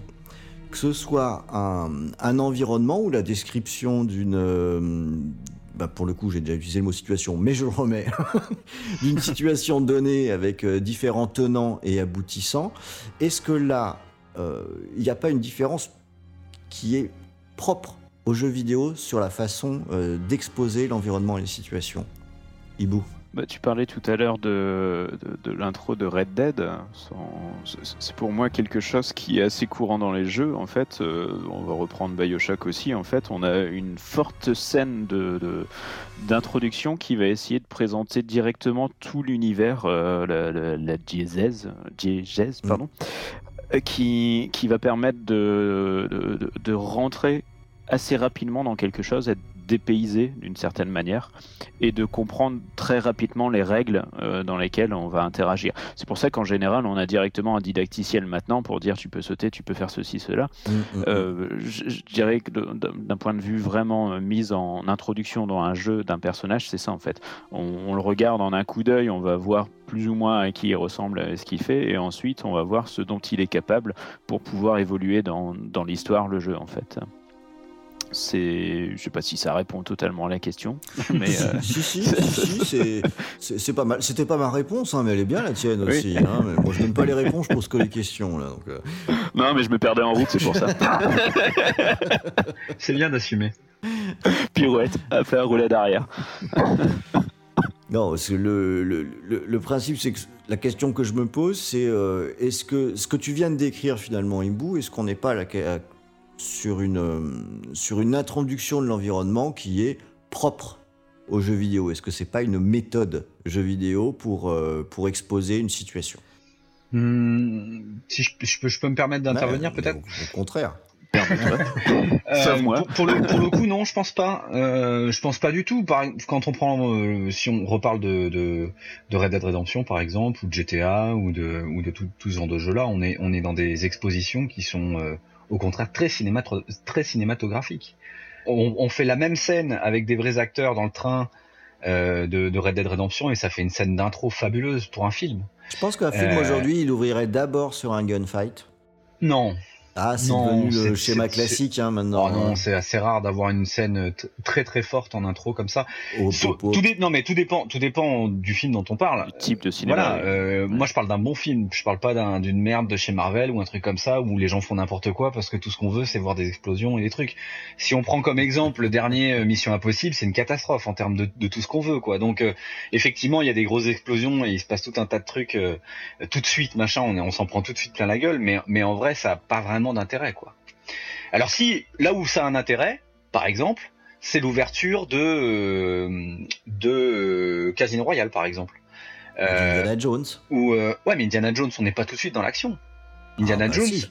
Ah bah Ah, non si. Indiana Jones on a un mec qui par exemple va euh, se balader dans la forêt pendant des plombes pour arriver dans un dans un dans un temple dans lequel il va euh, intervertir une petite machin et c'est là que l'action commence mais il s'est déjà passé tout un tas de trucs qui ont permis déjà de- d'identifier ce que qui est le personnage qui fait et pourquoi il le fait. C'est-à-dire qu'il y a, il y a déjà tout un ensemble de choses qui Ça tout un se ensemble tient, parce que ça se tient, mais parce que tu, tu découpes encore la scène à l'intérieur. Mais ok, ça va. Bien ça sûr, va. bien Ça- sûr, je- bien ok, sûr je que oui, mais bien sûr que oui, Je- mais, on mais- parle d'Indiana Jones 4 ou pas? Je, je sais plus. Bon, non, on va pas parler des choses qui fâchent tout de suite. Euh, euh, non, non, mais voilà. euh, mais oui, non, mais c'est important. C'est-à-dire que si, si on avait commencé le film par Indiana Jones qui court devant une boule qui lui tombe dessus, ça a aucun intérêt. On comprend rien de ce qui se passe. On peut avoir ça, mais on a un flashback quelques instants après. Oui, ou voilà, éventuellement, ouais, machin. Mais alors là, pour le coup, on est plus euh, dans, le, dans le format un peu série télé des années 80, tu vois, genre MacGyver. Il y a une explosion, puis hop, il y a un, il y a un, tu sais, un- l'image qui se fige, et deux heures plus tôt. Que s'est-il passé ouais, voilà. Ouais, Tu vois, voilà. Deux heures plus tôt. Lost, par exemple. Oui, Lost, ouais, Lost. Bah, Lost, ça commence effectivement sur un truc assez péchu, mais mais pas au point. Enfin, on n'est pas non plus dans une scène d'action hyper balèze et tout. On est sur un truc mystérieux. On sait pas ce qui se passe quoi. Des donc, mecs toi, sur- donc toi, tu vois pas vraiment une, une vraie différence entre euh, Non. les, les expositions entre ces deux médias. Après, après, ça dépend du type de jeu. Là, on parle évidemment de, de, de jeux qui sont des jeux narratifs véritablement. La plupart des, des bons jeux narratifs aujourd'hui débutent un peu comme n'importe quel film pourrait débuter quoi. C'est-à-dire que euh, on a euh, généralement un personnage ou un groupe de personnages qui sont euh, qui sont dans une situation particulière, mais qui est une situation légèrement différente de ce à quoi le joueur va être exposé ensuite, euh, mais qui permettent aussi de se familiariser avec le personnage ou les personnages qu'ils vont incarner. Et, et au cinéma, c'est pareil. Au cinéma, une bonne intro, bah, c'est un personnage qui fait un truc, et puis bah, ce truc-là va l'amener à être confronté euh, à, euh, à l'intrigue véritablement à proprement parler. ok, Quoi. ok. Voilà. Bon. Vais avancer d'un- petit cran parce que là, je voudrais m'attaquer à un sujet un petit peu, euh, à une partie un petit peu, ah, j'allais dire, peut-être pas tous être du même avis, donc on va tenter. Euh, dans, dans ses façons de présenter, dans ses façons de raconter euh, les histoires, on l'a légèrement évoqué dans ce qu'on a dit, mais sans y aller complètement. Il y a quelque chose euh, qui, euh, je vais prendre ma position tout de suite, qui est un vrai poison pour les jeux vidéo, les cinématiques. Oui. Merci PlayStation. Alors voilà, c'est exactement ça. Merci PlayStation. Là, ça, ils n'ont pas rendu service beaucoup là avec ça. Euh, on a, on a quelque chose là ici, je pense, qui mérite qu'on s'y arrête. Parce que fondamentalement, quand il y a une cinématique, bon, bah on pose la manette, hein. Euh, on ne fait. joue pas. Quand on a une cinématique, on la, on la, on la regarde. Il n'y a pas d'interactivité. Et dans l'absolu, on est sur un langage d'expression qui est strictement identique à ce qu'on peut avoir au cinéma ou à la télévision. Sauf s'il y a des QTE. J'apporterai une petite nuance à cette, euh, à cette idée de, de- d'identique, mais poursuivons. Non, mais on va, on va, on va poursuivre. Mais en plus, je sais que ce sujet est riche parce qu'il y a une interconnexion aujourd'hui qui est un peu compliquée entre ces deux, ces deux moyens. Bon. Euh, alors finalement, qu'est-ce qu'on dit à propos de ces cinématiques? Et c'est euh, Nonos euh, à qui je vais demander ça. Les cinématiques, c'est quoi? C'est de fait de la mauvaise narration, ça a sa place, ça a pas sa place, c'est vachement bien? On met ça où les cinématiques dans le sujet qu'on traite aujourd'hui? Alors je dirais que oui, tout à fait, ça a sa place. Après, ça dépend vraiment du type de jeu que tu, euh, que tu souhaites, euh, euh, dont, tu, voilà, que tu, dont tu souhaites parler. Après, une cinématique, je tiendrais juste à nuancer ce que tu as dit. Une cinématique, on ne s'arrête pas forcément de jouer. Moi, j'ai des souvenirs de Last of Us. Que j'ai pas aimé d'ailleurs, mais bref, que voilà. Donc, dans Last of Us, les cinématiques, me semble-t-il, étaient en jeu. C'est-à-dire que tous les dialogues qui étaient, qui étaient donc des, des moyens assez euh, subtils de, de masquer aussi des écrans de chargement, et ça aussi, c'est un- c'est une caractéristique des cinématiques. Euh, Oui, on se déplaçait dans Last of Us pendant les phases de dialogue. oui, c'est bien ce qui me semblait, effectivement, oui. Et euh, mais oui, mais ça a tout à fait sa place. Et puis, ça veut pas forcément dire que c'est de la mauvaise narration. Une cinématique peut être très bien faite également. Mais une cinématique, pour qu'elle soit bien faite, il faut qu'elle soit déjà courte, pour pas couper le joueur dans son, dans son immersion. Parce que, par exemple, si tu joues à MGS 4, qui te fait des cinématiques de deux heures, alors là, par contre, je peux te garantir que tu, euh, ton implication dans le jeu va être sacrément... euh, va être sacrément euh, Par contre, Euh, c'est hyper pratique pour aller chercher un truc dans le frigo, faire du pain grillé ou. Ah bah ça c'est clair. Alors ça c'est clair, t'as le temps d'aller tondre la pelouse et tout, t'as le, t'as le temps d'aller faire les courses. Mais, mais malheureusement c'est pas tellement le- l'objectif du, du jeu. Mais oui, donc ça a tout à fait sa place. Il faut que ça soit absolument court. Il faut que ça soit aussi, comment dire, euh, que, que les intentions soient extrêmement sobres. Il faut absolument placer très vite le contexte, placer très vite, euh, donner très vite une explication à euh, au pourquoi en fait. Est-ce qu'on, enfin, qu'est-ce qui est en train de se passer et qu'est-ce qu'on va devoir faire dans les secondes, dans les minutes qui vont venir? Ça, pour, pour moi, c'est ça vraiment le, le secret d'une bonne cinématique. ouais. Déjà, tu as mis quand même quelques éléments importants devant, là, la longueur de la cinématique et euh, le, le, le, le, sens, le sens qu'on lui donne. C'est. Hibou, là, je te sens bien là-dessus. Ouais, pour moi, une cinématique, c'est un lien entre deux phases, en fait. Donc, euh, en effet, s'il y a une trop longue coupure, on va perdre le joueur. Mais c'est aussi une manière de justifier des actions qui ont eu lieu. Et euh, à une époque où on n'avait pas les moyens de faire des, des mises en scène qui étaient fluides, on va Mhm. dire, on, on avait, par exemple, euh, ben, euh, on se baladait dans un niveau, si c'était un jeu de rôle ou autre, on tapait sur le gros méchant, on l'avait tué, on récupérait un objet, et paf, on repassait au niveau suivant, et ainsi de suite, on avançait comme ça. Du coup, d'avoir une cinématique entre deux, c'était une manière de Un d'apporter simplement, ouais, un, un- comment dirais-je, de recadrer le joueur et de lui redonner un sens à ce qu'il vient de faire de manière plus démonstrative. Donc euh, c'est c'est toujours plus dans une idée de démonstration et pour ça c'est pour, enfin c'est c'est aussi paresseux que c'est nécessaire dans certains types de jeux en fait. Euh, quand on a un- des jeux maintenant ultra narratifs à la Tomb Raider, Uncharted et compagnie et que tout est mélangé, ça me pose pas trop de soucis parce que c'est quand même bien amené. On n'a pas Je le trouve que c'est bien amené. Bon, on n'a pas le temps de chargement, on n'a pas le changement de style graphique, on n'a pas le, on n'a pas toutes ces choses-là qui pour moi me choquaient à fond dans les années, euh, on va dire, euh, euh, fin 90 Mm. début 2000, où d'un seul coup j'avais l'impression de voir autre chose de complètement différent que le ah jeu oui, que j'étais la en train de différence, jouer. elle est moindre. Est-ce que ça te choque si je te dis euh, les cinématiques, c'est des, des studios de jeux vidéo qui veulent faire du cinéma mais qui sont pas forcément forts pour en faire euh, coucou Uncharted 4 Ouais, ou coucou Kojima. Coucou Kojima. ouais. Euh, non mais Surtout Kojima. Mais je, je- je trouve que en fait c'est c'est- c'est- c'est là que c'est le côté paresseux, c'est que c'est des gens qui ont envie de raconter des choses mais qui ne l'assument pas parce que euh, si on raconte un jeu vidéo, le point de départ c'est quand même choisir le genre de jeu, ça va être ensuite de d'essayer de construire des personnages avec un univers, ça va être essayer de construire des éléments de gameplay et du coup au final euh, à la fin quand tu te ramènes avec des cinématiques que tu rentres au chausse-pied, ben, ça n'a plus rien à voir avec tout le reste en fait. C'est, si ton intention première c'est de faire du cinéma ou de faire quelque chose de très narratif, tu pars sur un walking simulator et tu sais que déjà dès le début que tu as envie de faire un jeu ultra narratif. Bien d'accord. Voilà. Entièrement d'accord, oui. Ouais, Cédric, t'étais plus nuancé, je crois, sur cette question. Ouais, alors pour moi, il y a cinématique et cinématique. C'est-à-dire, euh, il y a des cinématiques qui clairement servent grosso modo à faire des écrans de chargement euh, un peu sympas, euh, et qui sont généralement assez pauvre en termes de mise en scène et c'est là donc que j'apporte un peu une une nuance à l'idée que les cinématiques seraient du cinéma. Elles, elles le sont pas toujours. Ah, c'était pour ça. Mais là, on est d'accord. En fait, l'exemple, hein. l'exemple de Kojima, par exemple, est assez bien trouvé.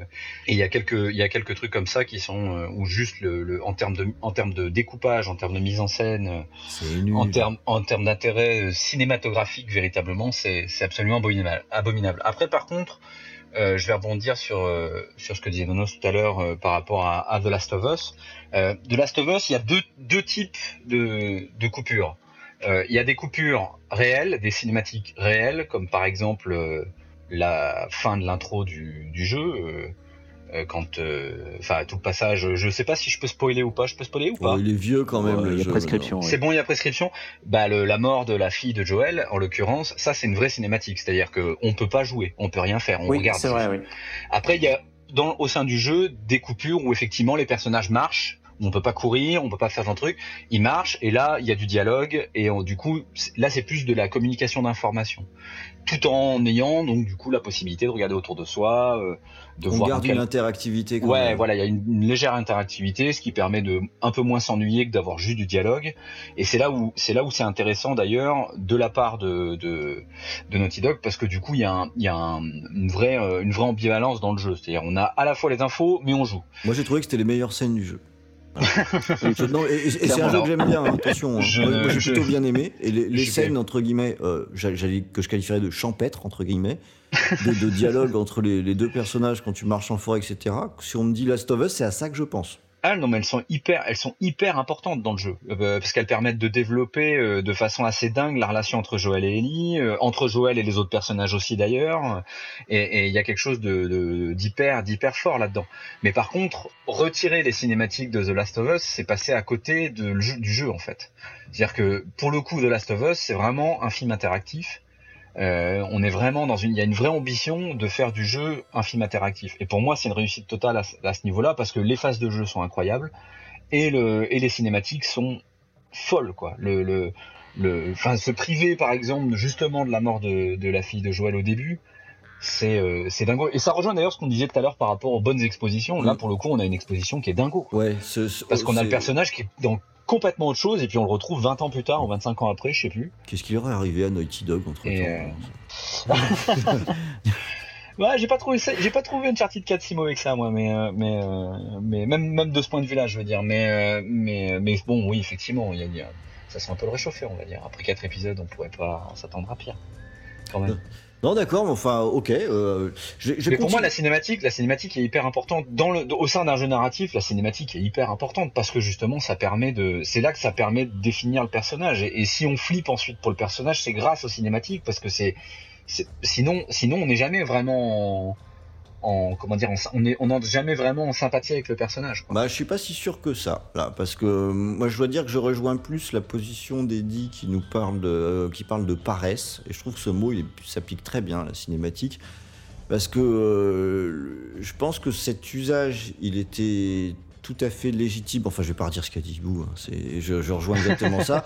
Et j'ai surtout l'impression, et on en a tout de même parlé dans un petit peu précédemment, que euh, aujourd'hui, on a aussi les moyens, surtout avec les moyens techniques dont on dispose avec les machines d'aujourd'hui, de pouvoir raconter ce qu'on veut, mais en utilisant un langage vidéoludique et pas et pas la passivité de la cinématique. Et d'ailleurs, si je reste sur The Last of Us, si je reste sur The Last of Us, l'introduction du jeu, le prologue, c'est un petit bijou, mais c'est du langage vidéoludique. Ils n'ont pas été paresseux. Une, cinématique aurait pu faire l'affaire. Hein. Dans un Resident Evil, ça aurait été une cinématique. Oui, oui, non, mais, c'est pour ça que je dis que c'est une réussite euh, dans, les deux niveaux. C'est-à-dire que on se fout pas de ta gueule dans le jeu, on se fout pas de ta gueule sur les cinématiques non plus. C'est-à-dire que pour le coup, on a, un équilibre parfait entre les deux. Et ça fait, quelque chose qui est hyper homogène. Maintenant, je vais prendre un exemple tout bête. Hein. Mario. Mario, c'est super à jouer. C'est un c'est un peu quand même le, la référence du jeu de plateforme. Mais est-ce qu'il y a une seule personne qui s'est inquiétée un jour que Mario se fasse manger par une plante? Non, on s'en fout qu'il se fasse manger. C'est rigolo. C'est pas fait pour être, c'est pas fait pour créer de l'émotion en fait. C'est fait pour être rigolo. Maintenant, si on te crée un personnage Moi, véritablement, mais c'est parce que tu es un être sensible. mais euh, mais ce que je veux dire, c'est ce que, ce que je veux dire par là, c'est que si tu crées un personnage, je parle vraiment d'un personnage. Mario, c'est pas les premiers Mario en tout cas, euh, maintenant avec les autres, machin, c'est peut-être devenu davantage un truc, et encore que je suis pas convaincu. Mais, euh, mais, euh, mais, les, mais les Mario, les premiers Mario sur NES ou quoi, c'est pas, c'est pas un personnage Mario, c'est une icône. C'est-à-dire que joue- ouais, c'est le gameplay Mario. voilà, pas on joue avec on joue avec un truc qui est complètement déshumanisé, complètement désincarné, qui a pas d'émotion, qui a pas de qui a rien du tout. On lui prête on lui prête rien à Mario. On lui on le voit jamais, on l'imagine jamais content ou triste, etc., etc. On voit juste son on voit juste sa tête quand il se fait bouffer ou là il fait pouf, il est tout il est tout figé et voilà et On sait qu'il aime la drogue quand même. a- les champignons. voilà, et il, et il aime bien les champis, effectivement. mais mais il y a un côté qui est strictement ludique, en fait.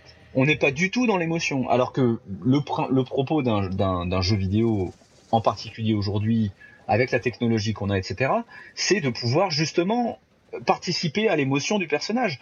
Euh, et, et- et si tu te contentes de voir ton personnage de dos, ou même de voir juste le flingue de ton personnage sans jamais avoir d'interaction ou quoi, ben ça rend le truc un peu un peu chiant. Ouais, mais je crois-. Et, et- et- et si on peut prendre à pied de nez les, les- les premiers jeux vidéo d'histoire narrative à choix multiples, les livres dont vous êtes le héros, façon, euh, enfin les jeux de rôle, Mhm. quoi, l'essence du jeu de rôle, c'était que du textuel, on choisissait des, des, bah, des éléments de réponse entre ce qui nous était proposé, en fait, euh, franchir la porte ou euh, taper sur le monstre ou quoi que ce soit. Il n'y avait aucune représentation, aucune cinématique, et pour autant on était extrêmement impliqué. Bien sûr que si qu'il y avait des cinématiques. Pas au tout début, Sudas. Bah non, mais je veux dire, un, un- un livre, un livre dont vous êtes le héros, par exemple, où on te dit euh, va à tel endroit, machin, tout ça, mais ça te raconte déjà une histoire. C'est-à-dire, t'as une description, t'as des, t'as des événements, t'as des machins. Là, c'est pareil, en fait, dans les jeux comme ça, où des, des jeux un peu à, à choix multiples, etc., tu te, tu te représentais toi en tant qu'intervenant du jeu. Donc, Oui, oui. bah, donc toi, tu te connais bien. T'es déjà un personnage. Tu te représentes toi au sein d'un récit. Donc t'es déjà un- t'es le personnage du récit. Et, et, du- et donc du coup, tu crées ta propre histoire. Et donc forcément que du coup, les choix que tu vas prendre t'impactent en tant que en tant que en tant que personnage finalement. Mais il n'y a pas besoin de cinématique du tout pour ça. Il y a peu, il y a pas besoin de cinématique, mais parce que du coup, c'est toi le personnage. Mais dans la Oui, mesure oui. où tu incarnes un personnage qui est un tiers finalement, t'as besoin de ça. Je vais prendre l'exemple de Destiny par exemple. Pourquoi est-ce que Destiny est un jeu qui est aussi froid? Parce que parce que c'est un, un, un, un jeu qui est pensé d'une manière euh, transmédia en fait, euh, qui n'est pas un vrai Ouais, jeu alors qui est pensé pour euh, C'est du transmédia storytelling. ouais. C'est un jeu qui est pensé pour être un univers avant tout, avec des personnages interchangeables et qui est fait pour durer. Ouais, mais sauf que le, le gros problème aussi, c'est que en fait ton personnage il ne parle jamais. Ouais, mais c'est pas Tu forcément un problème, ça. Il y a des tas Bah, de jeux qui sont. Link n'a jamais parlé, Ouais, mais mais sauf même dans le dernier. ouais, non mais sauf que du coup, quels sont les personnages qui te dont, dont- dont tu te souviens dans Destiny? C'est pas toi, c'est Cade, c'est euh, Mhm. et c'est eux qui te font kiffer en fait. Dire que Oui, mais ça, c'est la, c'est la manière de construire l'univers. en mais fait, voilà, dans- mais c'est bien ce que je dis, c'est en ça que du coup la cinématique est est fondamentale dans, dans l'appréhension que tu vas avoir des personnages. Pendant les Dans pendant les Ouais, même pas, même pas dans certains types de jeux. Moi, je pense qu'on a le droit d'avoir un désaccord assez net sur cette question. Ah oui, oui. Ah ben bien sûr. le- parce que je, je pense que tout ce que tu dis est faisable en utilisant un langage vidéoludique aujourd'hui. Je, je, vois, je vois plus de. Et, et, Bah et, et au-delà de ça, au-delà de ça, si on peut aller vers un, vers un compromis, je vais faire mon, mon François Hollande. Tiens. Euh, on, on peut, hein, le compromis. on peut aussi retenir différentes choses qui ont, été dites ici. Nonos, il a quand même aussi mis sur la table quelques notions, comme la longueur des cinématiques, qui peuvent poser un problème dans la continuité du jeu. Euh, Ah bah, et et ouais. les, deux, les deux sont pas incompatibles. Et parce que je veux pas passer pour un ayatollah anti-cinématique, il y en a que j'aime bien. Mais par contre, c'est vrai que moi, moi, il faut que ce soit vraiment court. Il faut, c'est, euh, si je veux voir un truc euh, long, le, le- le niveau d'ennui que j'ai eu euh, sur le début d'Uncharted 4, et j'ai rarement eu ça dans un jeu, tellement je me suis fait chier, quoi. C'est fantastique. euh, Vas-y, je vais faire la vaisselle. Non, bon, enfin, mais tu quoi On n'est pas dans Hollywood Night euh, en 1988 sur TF1, quoi. Euh, Qu'est-ce que c'est que ce truc? Oui, mais une fois de plus, là, on est dans une démarche très différente. Naughty Dog, pour le coup, avec justement The Last of Us, ils ont vraiment adopté une démarche de, de film interactif. Et c'est vrai que pour le coup, il y a exactement ça aussi dans, dans Uncharted Ouais, 4. enfin, ils ont juste oublié l'équilibre dans Uncharted 4. Il y a un problème dans- de rythme ont- qui est catastrophique. Mais pour, c'est pour une question. Et là, on revient sur la notion de nonos, qui est une notion de longueur. Il y a peut-être un truc quand même qui se situe. euh, voilà, c'est peut-être une question de pondération aussi, c'est ce qui, ce qui nous tracasse. Mais je vais un peu avancer parce que sinon, on va péter Oui. les, les compteurs sur, sur cette émission. Et d'autant plus que ma question suivante, elle est finalement assez liée. Parce que euh, je reviens maintenant sur le, le joueur. On parle de ces cinématiques et je, j'arrive pas à m'empêcher de me dire, mais finalement, est-ce que cette passivité qu'on a dans les cinématiques, là il y a au moins un point sur lequel je crois qu'on a tous été d'accord, c'est sur le langage de la cinématique, qui n'est plus, qui n'est pas un langage vidéodique en tant que tel. C'est l'inverse de ce qu'on a défini au départ. Mais finalement, quand on écoute des joueurs parler de certains de leurs jeux préférés, notamment les jeux emblématiques, tu l'as dit tout à l'heure Ibou, hein, très euh, PlayStation en fait, hein, c'est eux qui ont beaucoup introduit ça euh, depuis la- le PS2 notamment, de quoi ils parlent? Des cinématiques. Ils parlent de ce qui n'est pas du jeu. Oh, c'est pas nécessairement vrai, je pense. Enfin, Bah, on l'entend beaucoup. Là, tu parlais de Naughty Dog, c'est bien ça qui marque hein, quand même. hein. Ouais, mais Euh, parce que parce qu'il y a rien à dire sur le sur le gameplay. Tu vois, enfin, il y a pas grand chose à dire sur le gameplay. C'est pas. ah, bah oui, pas mais des alors, du coup, est-ce que c'est pas un petit peu triste par rapport à notre sujet du jour sur le langage vidéoludique? Bah, oui et non. C'est-à-dire que Naughty Dog se contente de reproduire, se contente entre guillemets, hein, de reproduire un, un, un gameplay qui fonctionne depuis euh, Tomb Raider, quoi, par exemple sur Uncharted, quoi.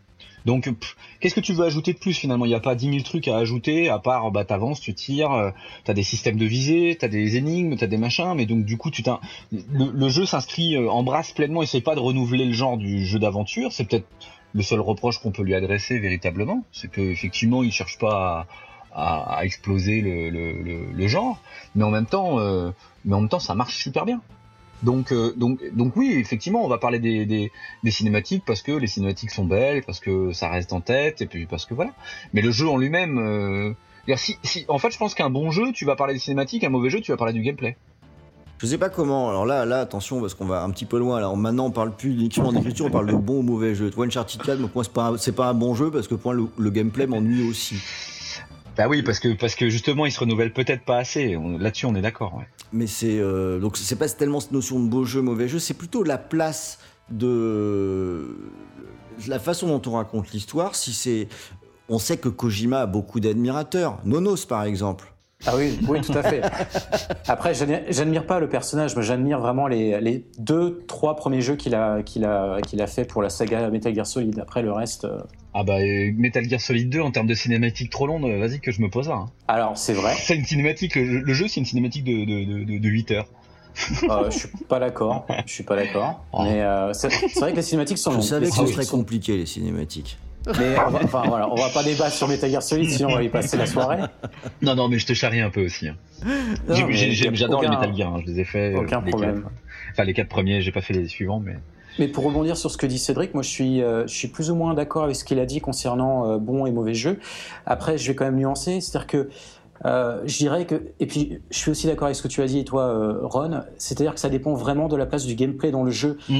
Uncharted, il n'y a aucun intérêt à raconter les phases de gameplay. Tout le monde va vivre Oui. la même chose. C'est ça. Donc tu vas parler de la, de la super cinématique où le mec, voilà, il, y a une, sup- enfin, il est dans une super explosion, il arrive à survivre. Voilà, tu vas parler de ça. Par contre, si tu parles de Zelda, bah effectivement, il y a, enfin déjà Zelda, il n'y a pas de cinématique. Mais je sais pas si tu parles de Dark Souls, tu vas pas parler des cinématiques parce qu'on a déjà très peu. Mais tu vas surtout parler de ton expérience en tant que joueur à travers le gameplay. Ok, ça se tient. On passe à la suite parce que Après après juste euh, par exemple sur sur Uncharted euh, par raison, exemple. Ibou, il est très bavard. hein. Pour, pour, revenir, pour revenir sur Uncharted, tu prends, un, tu prends Uncharted 3 par exemple, je pense qu'il y a pas mal de, de gens, qui, de joueurs qui vont te parler du passage dans le désert par exemple, Ah ouais, alors ça, je suis le premier à en parler, tu vois. qui est, qui est un espèce de d'ovni euh, dans le jeu vidéo est- où tu te retrouves à faire euh, à marcher tout droit et à te paumer et, et c'est- Est-ce qu'on est d'accord? C'est de la merde, on est, C'est bien d'accord. Ah, moi, moi j'ai trouvé ça génial, hein, Bon, mais c'est Wind Ah Walker ouais quand tu traverses le lac et que tu sais plus où t'en es. c'est un peu ça. Mais, mais je trouve ça du coup hyper intéressant parce que dans le cadre d'un jeu d'aventure où, où tu es plutôt sur un truc hyper linéaire, où tu sais toujours ce que tu dois faire, là d'un seul coup tu te retrouves complètement paumé. Je suis assez d'accord avec à- toi parce que je me suis beaucoup ennuyé dans ce jeu et ce passage, finalement, je m'en souviens. Ouais, voilà. Et, et ce qui, ce qui, ce qui du coup est surprenant dans un jeu d'aventure, et mais du coup est hyper aussi euh, euh, justifié dans le, dans le, dans ce que veulent raconter le, le, le, enfin, ce que veut raconter le jeu à ce moment-là du truc. Bref, On, on- on passe à la suite, les amis On passe à la Parce suite. qu'il me reste encore deux, trois Pardon. petites choses à voir, là. je suis beaucoup trop bavard. Et euh, non, non, non, mais en fait, il y a pas mal de choses très intéressantes. Bah, heureusement. je fais, je fais vœu de silence. N'exagérons rien, parce que là, on va, on va, je, je reste dans la prolongation, mais je voudrais aborder un point pas facile. Encore un. On savait que le sujet allait pas être facile. Et si on parlait un peu dialogue? Ah, Ah, parce que là, là, là voilà, quand, tu vois, Il y ah, aurait de beaucoup de choses à dire, hein. Ah, voilà, parce que il y a quand même, y a quand même quelque chose avec les dialogues. Alors, je vais poser un peu le truc, d'accord? Comme ça, après, je lâche les fauves.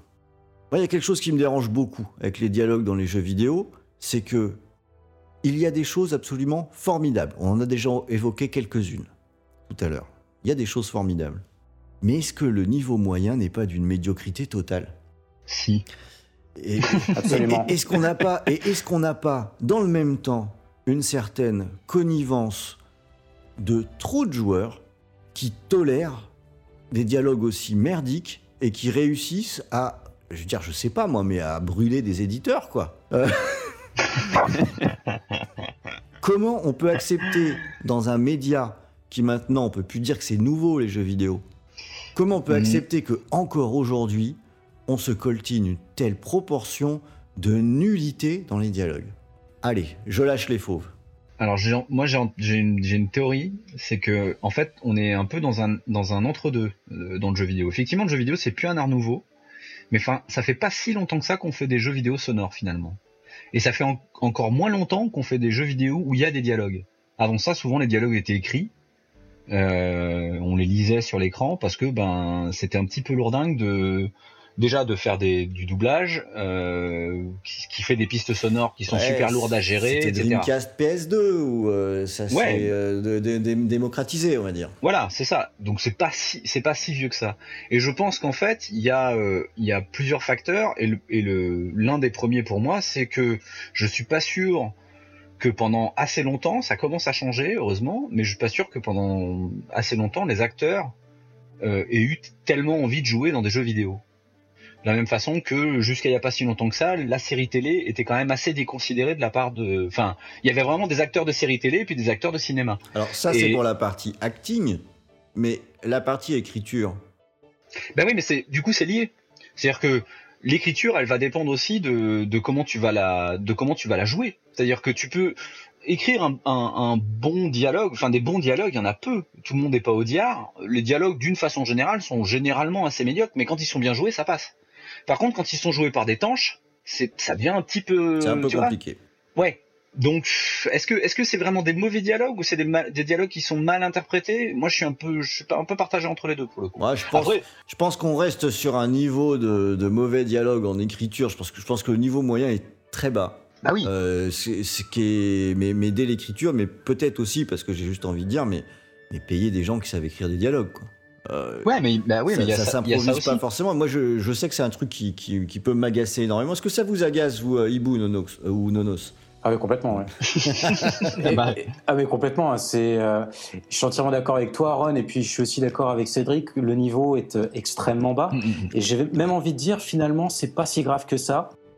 Pour nous, ça l'est, mais pour la majorité des joueurs, ça C'est l'est bien, pas. tu parce que réponds à d'autres que questions que j'ai pas posées encore. D'accord. Bah, alors, je sais pas si je dois m'interrompre Si, là. si, c'est très bien, continue. Mais, euh. Mais c'est-à-dire que c'est pas un problème dans le sens où la majorité des joueurs allument leur console pour jouer à finalement très peu de jeux par an. Mm. Mais surtout à jouer à des jeux où le scénario n'est pas important. Mm. Call of Duty, sérieusement, t'en as rien à foutre du scénario. FIFA. T'es juste là pour. Et FIFA, voilà, il n'y a pas de scénario. enfin, enfin voilà, tu, tu c'est deux, deux jeux typiquement, enfin extrêmement joués par euh, par des par euh, par la communauté euh, entre guillemets des, des joueurs, même si je, je les considère pas vraiment comme comme des joueurs. Mais bref. Ouais, bah, non, mais c'est vrai, contents de t'entendre dire ça. Fâcher. Ah, J'en ai rien à foutre. Ah, J'en ai rien à Je secouer. suis un déglingo. Non, non, mais Fallait Non, pas mais- l'inviter. Non, mais c'est vrai, le mec qui a une console à la maison qui, qui joue deux fois l'an. Oui, c'est pas des, pas gamers, ouais. C'est vraiment du Voilà, casual mais, enfin, euh, de chez casual, là, ouais. Exactement, vous comprenez, euh, comprenez ce que je veux dire. Ouais. Mais, mais voilà, en fait, c'est pas important parce que la majorité des joueurs finalement n'en ont pas, n'en ont vraiment rien à tirer finalement de la qualité du scénario. C'est pas important pour eux exactement. C'est un bon point, hein, c'est un bon point. hein. Euh, Peut-être qu'il n'y a pas beaucoup d'efforts de fait, parce que, comme le dit euh, Nonos, beaucoup s'en foutent. Bah, sans doute, ouais. Moi, je vais être plus pessimiste. Je dirais que c'est de toute façon lié même au cinéma et à plein d'autres choses. Quoi. En fait, c'est- le niveau général qui, pour moi, baisse. Et, Oui. et à force de vouloir aller chercher un public de plus en le- plus large, on, on- on enlève la qualité d'écriture parce qu'on veut rester sur des phrases simples, des mots simples, incompréhensibles par tous.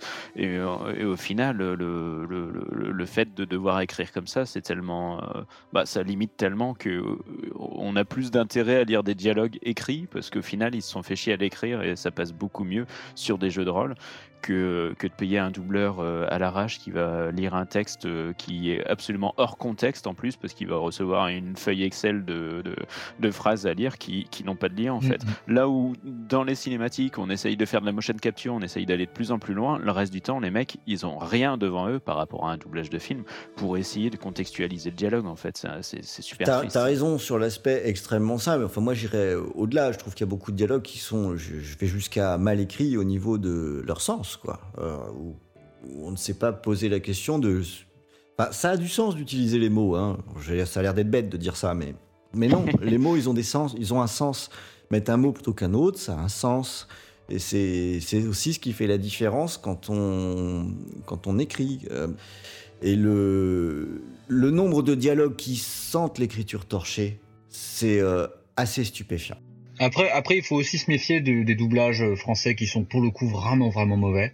Et C'est pas rare que les VO soient quand même bien meilleurs. Hein. Ouais, mais c'est, c'est, on peut pas euh, leur donner trop de crédit. T'as énormément de jeux aujourd'hui qui sortent euh, en, en VO sous-titré, ce qui est Oui, bien sûr. sympa d'ailleurs. Ouais, bien sûr. Euh, et j'ai pas l'impression que ce soit tellement plus reluisant. Quoi. Il y a des limitations techniques aussi, dans le sens où un fichier qui est enregistré, c'est juste une phrase qui est enregistrée, et la manière de les enchaîner, c'est pas deux personnes qui sont en train de discuter, par exemple. Il y a, il y a ça aussi qui fait que ça donne un côté hyper saccadé et hyper froid et hyper mal joué euh, qu'on ne retrouvera pas ailleurs. Après, ça dépend aussi de, de, de ce dont on parle. Est-ce qu'on parle de dialogue au sein d'une cinématique ou de dialogue pendant les phases de jeu, etc. Bah, moi, j'aimerais bien qu'on parle des deux.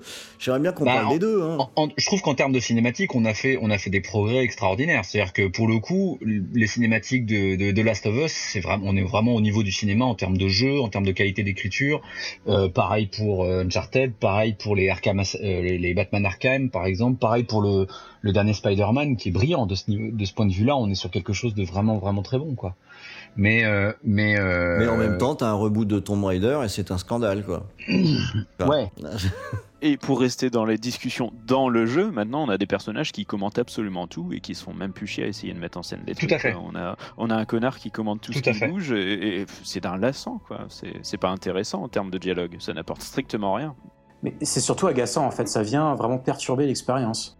Tout à fait. Bon, j'ai l'impression qu'on n'est pas très optimiste hein, sur ce sujet, mais est-ce qu'on Mais moi, non, moi, moi, moi, à l'inverse, je suis, je suis assez optimiste. C'est-à-dire que pour moi, c'est ce que je disais tout à l'heure. Pour moi, on est un peu dans un entre-deux. C'est-à-dire que c'est assez nouveau, donc pour l'instant, ça balbutie, on fait un petit peu n'importe quoi. Mais je, je pense que d'ici 10-15 ans, quand déjà les, les machines seront plus puissantes, donc on pourra se permettre de faire davantage de choses. Euh, et, euh, et, et, et pour le coup, euh, le, le, on va dire que le métier d'acteur de jeux vidéo sera moins déconsidéré que, que ce qui ne peut l'être aujourd'hui. Et du coup, ça va aussi encourager les mecs derrière leur euh, leur bureau à mieux écrire pour des acteurs qui sont plus impliqués, avec des machines plus puissantes qui peuvent mieux euh, se permettre d'intégrer les dialogues euh, au sein du jeu. Et je, je- moi, je suis persuadé que d'ici 10-15 ans, on va avoir des, des un, un regain, on va dire, en tout cas, de, de, de qualité sur le sur toute la partie dialogue et narration. Quoi. ça arrivera, ça arrivera bien avant grâce à Quantic Dream. Et oui, et, sans- et, et sans, et sans- et sans doute avant. Pas, gra- pas grâce à Quantic Dream, mais bien avant. Dans la VF, en plus, on aura Kev Adams. euh. Arrête de dire des choses comme ça. Kev Adams et Laurie qui font le doublage. C'est- C'est trop bien. voilà. Oh putain, c'est trop dur. Comme dans les, comme dans les films d'animation, t'as envie de te tirer les Ah, balles. compliqué. hein. Bon, je vais, je vais juste accélérer un petit peu là pour qu'on essaye de, de- Allez. de tout couvrir quand même. Euh, oh la vache, il me reste tout ça encore. Euh, Voilà, on est à la moitié de ce podcast. on, bon. on vous a remercié de. alors bon, donc là, euh, on, on va juste faire un, un- un petit point. C'est juste vraiment de la terminologie, mais j'aimerais qu'on s'y arrête juste un tout petit instant parce que quand je vois les, des joueurs qui parlent de le scénario de ce jeu, il est super, il est pas super. J'aimerais que pour une bonne fois pour toutes, on fasse la différence entre ce qu'est un scénario et une histoire. Euh, Ouais. Voilà, parce que je vais prendre un exemple qui vient du cinéma pour l'illustrer, vous allez comprendre. Mad Max Fury Road. L'histoire, putain, compliqué quoi. C'est quand même un gars qui sauve et qui revient. L'histoire, c'est pas grand chose. Et on a entendu, le scénario, il est nul. Non, pas du tout. Le scénario, c'est la façon dont on raconte l'histoire. C'est les événements qui se déroulent pour euh, aller jusqu'au bout de l'histoire. Eh bien, on peut avoir une histoire d'une banalité totale et un scénario extrêmement bien écrit, et l'inverse est tout à fait vrai de la même façon. Et j'ai dit le mot Quantic Dream tout à l'heure, je pense que c'est une belle illustration. Euh, où, où souvent il y a des histoires qui sont plutôt pas mal, où il y a des concepts, où il y a des choses intéressantes, mais où euh, bah, ça pêche de l'autre côté, quoi. Euh, donc voilà, c'était juste histoire de d'être un peu didactique là, dans le cours de, de- de cette émission. Euh, ne confondez pas, le scénario et l'histoire, ce sont deux choses différentes. Bah, ça va, j'ai bien résumé là Le- Tout à fait. Parfaitement. Tout à fait. Bon, ça me permet de tout de suite sauter à, à la suite. Alors du coup, maintenant je pose la question qui va avec, et qu'elle est pas facile, mais c'est quoi, bon sang, un bon scénario ou une bonne histoire? Dans les jeux vidéo, dans les jeux vidéo, je précise bien. Je pense que c'est pas vrai que dans les, gens, dans, dans les jeux vidéo. un non, bon scénario, pas que dans les jeux vidéo, mais c'est- je, je pense qu'en fait c'est plutôt universel à vrai dire. Oui. Mais, euh, mais comme tu l'as dit tout à l'heure, la particularité des jeux vidéo, c'est qu'on va avoir toute une catégorie de jeux où fondamentalement l'histoire n'a pas d'importance. À l'avait évoqué également. Tout à fait. Et, ouais. et c'est vrai, c'est vrai. Dans les jeux vidéo, l'histoire n'a pas forcément d'importance. Par contre, je pense que le scénario en a toujours. Et que ce soit, ça marche pour un jeu de bagnole, un shoot 'em up ou un jeu de plateforme. Mais, mais, mais justement, comment est-ce qu'on différencie Euh, On va se centrer sur le scénario. Un bon scénario d'un mauvais scénario dans un jeu vidéo. Trouvez-moi là comme ça. euh, bon, là, je vous prends au dépourvu, donc c'est donc c'est vraiment un coup de salaud. Alors, je vais m'en prendre à Ibous dans ces cas-là. Euh, Trouve-moi un bon exemple, un mauvais exemple. Alors, je veux dire, un jeu avec un bon scénario et une mauvaise histoire, euh, je vais rester sur Gears of War pour J'allais le dire, Gears of War, c'est trop ça. C'est- Puisque tu- depuis tout à l'heure, on parle que de jeux Sony, hein, on va se faire taper dessus encore. mais, euh, mais non, typiquement, c'est une série B, voire Z, euh, avec des personnages euh, cons comme des balais, euh, gros bras et compagnie. Mais, pour autant, qu'est-ce qu'on s'amuse avec eux et à suivre leur pérégrination aux quatre coins du, monde qui est en train de s'écrouler, quoi. Et dans l'autre sens. bah, du, coup, je, vais revenir sur Dark Souls quand même, en fait. Je trouve que l'histoire, elle, est géniale, même si elle est totalement éclatée et pas du tout amenée d'une d'une manière logique, quoi. Mais après, euh, le, le- le scénario, bah, il y en a pas. Chacun fait ce qu'il veut, peut aller où il Mm. veut, comme il veut, et du coup, ben voilà, quoi. On, on est le, le propre moteur de, de- de- du jeu, et du coup, ben, ça amène quelque chose d'un peu différent en termes de feeling. C'est pour ça que ça m'a intéressé, moi, ces jeux-là. P- Pas mal, Bo- bonne illustration. Euh, Nonos, tu pourrais illustrer également de cette façon-là? Alors, j'ai pas vraiment d'exemple à donner, mais vraiment pour copier un peu ce qu'a dit euh, Ebu, euh, moi je dirais plutôt, ouais, je dirais Zelda aussi. Zelda, l'histoire est pas, est pas terrible. Voilà, tu vas juste euh, aller sauver la princesse comme C'est- C'est d'habitude. la même chose à chaque fois, oui. Exactement, oui. Et puis le scénario, bah, comme tu l'as dit, voilà, tu te le construis aussi. Donc finalement, c'est euh, c'est la même structure de, euh, Mhm. de, de jeu. La darksolisation de Zelda. Ouais, exactement, ouais. non, mais après, j'ai vraiment pas d'exemple à donner. J'ai envie de dire GTA 4, mais euh, j'ai pas envie de le ressortir parce qu'on en a déjà suffisamment parlé. Euh, non, bah, je passe la main. je fais mon lâche. Bioshock, Bioshock. Eh ben, je l'ai pas fini Bioshock, donc euh, ouais. Ah, Voilà. Bioshock, ouais, Bioshock, c'est. Bioshock, c'est une belle illustration. Hein. Euh, Bah. Infinite, c'est l'histoire, elle est magique, mais il y a un peu à redire sur le scénario. Euh, le scénario, c'est Voilà. horrible, c'est clair. Euh, on a à l'inverse, je disais ce, le, le reboot de Tomb Raider qui pose problème. Bah oui, il était raconté avec les pieds, c'est sûr. L'histoire, c'était absolument n'importe quoi. Par contre, les événements racontés, c'était pas mal, quoi. C'est euh, c'est vraiment la, la- la- la différence fondamentale entre les deux, sachant qu'évidemment, la recette qu'on recherche tous finalement, c'est quand même les deux, quoi. Mm. Euh, si possible, surtout dans du narratif comme on le parle, euh, comme euh, ce, ce dont on parle. Et c'est ce qui fait que c'est des notions qui sont intéressantes à regarder. Alors évidemment, pendant qu'on joue, on se pose pas forcément toutes ces questions. Mais il y a des choses qui, qui, qui transparaissent et euh, finalement, on profite encore plus d'un jeu quand on est conscient de ce à quoi on joue. Enfin, c'est ce que je pense en tout cas. Après, ça a des effets pervers quand on joue à Détroit. Merde, encore un jeu Sony, putain. God of War, non, par mais exemple, Dé- le Dé- dernier. Détroit, pour moi, c'est un exemple qui est frappant parce que euh, Détroit, le, le début du jeu te dit putain, le mec, il a même pas compris le concept de son jeu. Le- il, il- il grille le concept de son jeu dans la première demi-heure. Mais il est fou. L'histoire, elle est béton, mais le scénario, c'est de la merde. Le gars a foiré dans les premières minutes. Alors moi, je suis un peu partagé sur la définition que vous faites du scénario d'un jeu vidéo, en fait. Ah. Parce que là, en fait, j'ai l'impression que vous me parlez beaucoup de gameplay. C'est-à-dire que effectivement, pour moi, Détroit, il grille son jeu, mais c'est plus le gameplay que le scénario qui grille le jeu. C'est-à-dire que Euh, on comprend. Ah non, c'est les animations faciales, c'est là où il se plante aussi. Ouais, ouais, ouais, bien sûr, mais tout ça, ça c'est de la réalisation, c'est pas du scénario, quoi. Bah si, bah si Le scénario, le, ça va être- le, le concept de son jeu, c'est sur le, c'est sur le- l'âme d'être artificiel et il lui donne des réactions euh, vi- visuelles qui sont propres aux humains d'entrée de jeu. Oui, oui, tout à fait. Après, ça, ça, ça se défend, j'ai envie de dire, quoi. Mais, mais là-dessus, il y a, il y, a un- il y a un truc, moi, enfin, par exemple, Gears of War, on parlait de Gears of War, Mm. euh, je trouve pas qu'il y ait un mauvais scénario. C'est juste que tout est mauvais, en fait, à la Ah, base. non, non. Ah, le scénario, on le trouvait bien. Non, je- ouais, ouais, c'est mais- l'histoire qui est mauvaise. Le, le scénar, ça va. Ouais, mais du coup, du coup, le scénario peut pas être, pas, peut pas être bon sans une bonne histoire. Ah bah c'est là, on n'est pas d'accord alors. C'est-à-dire que, C'était mon exemple de Mad Max. Hein. bah, ouais, mais je suis, justement, je suis pas d'accord avec ton exemple de Mad Max. L'histoire de Mad Max est loin, est loin d'être bête si on y réfléchit un petit peu, si on voit ce que, l'histoire, est- c'est rien sans un, sans, sans le, enfin, le scénario et l'histoire, c'est des choses qui sont intimement liées, quoi.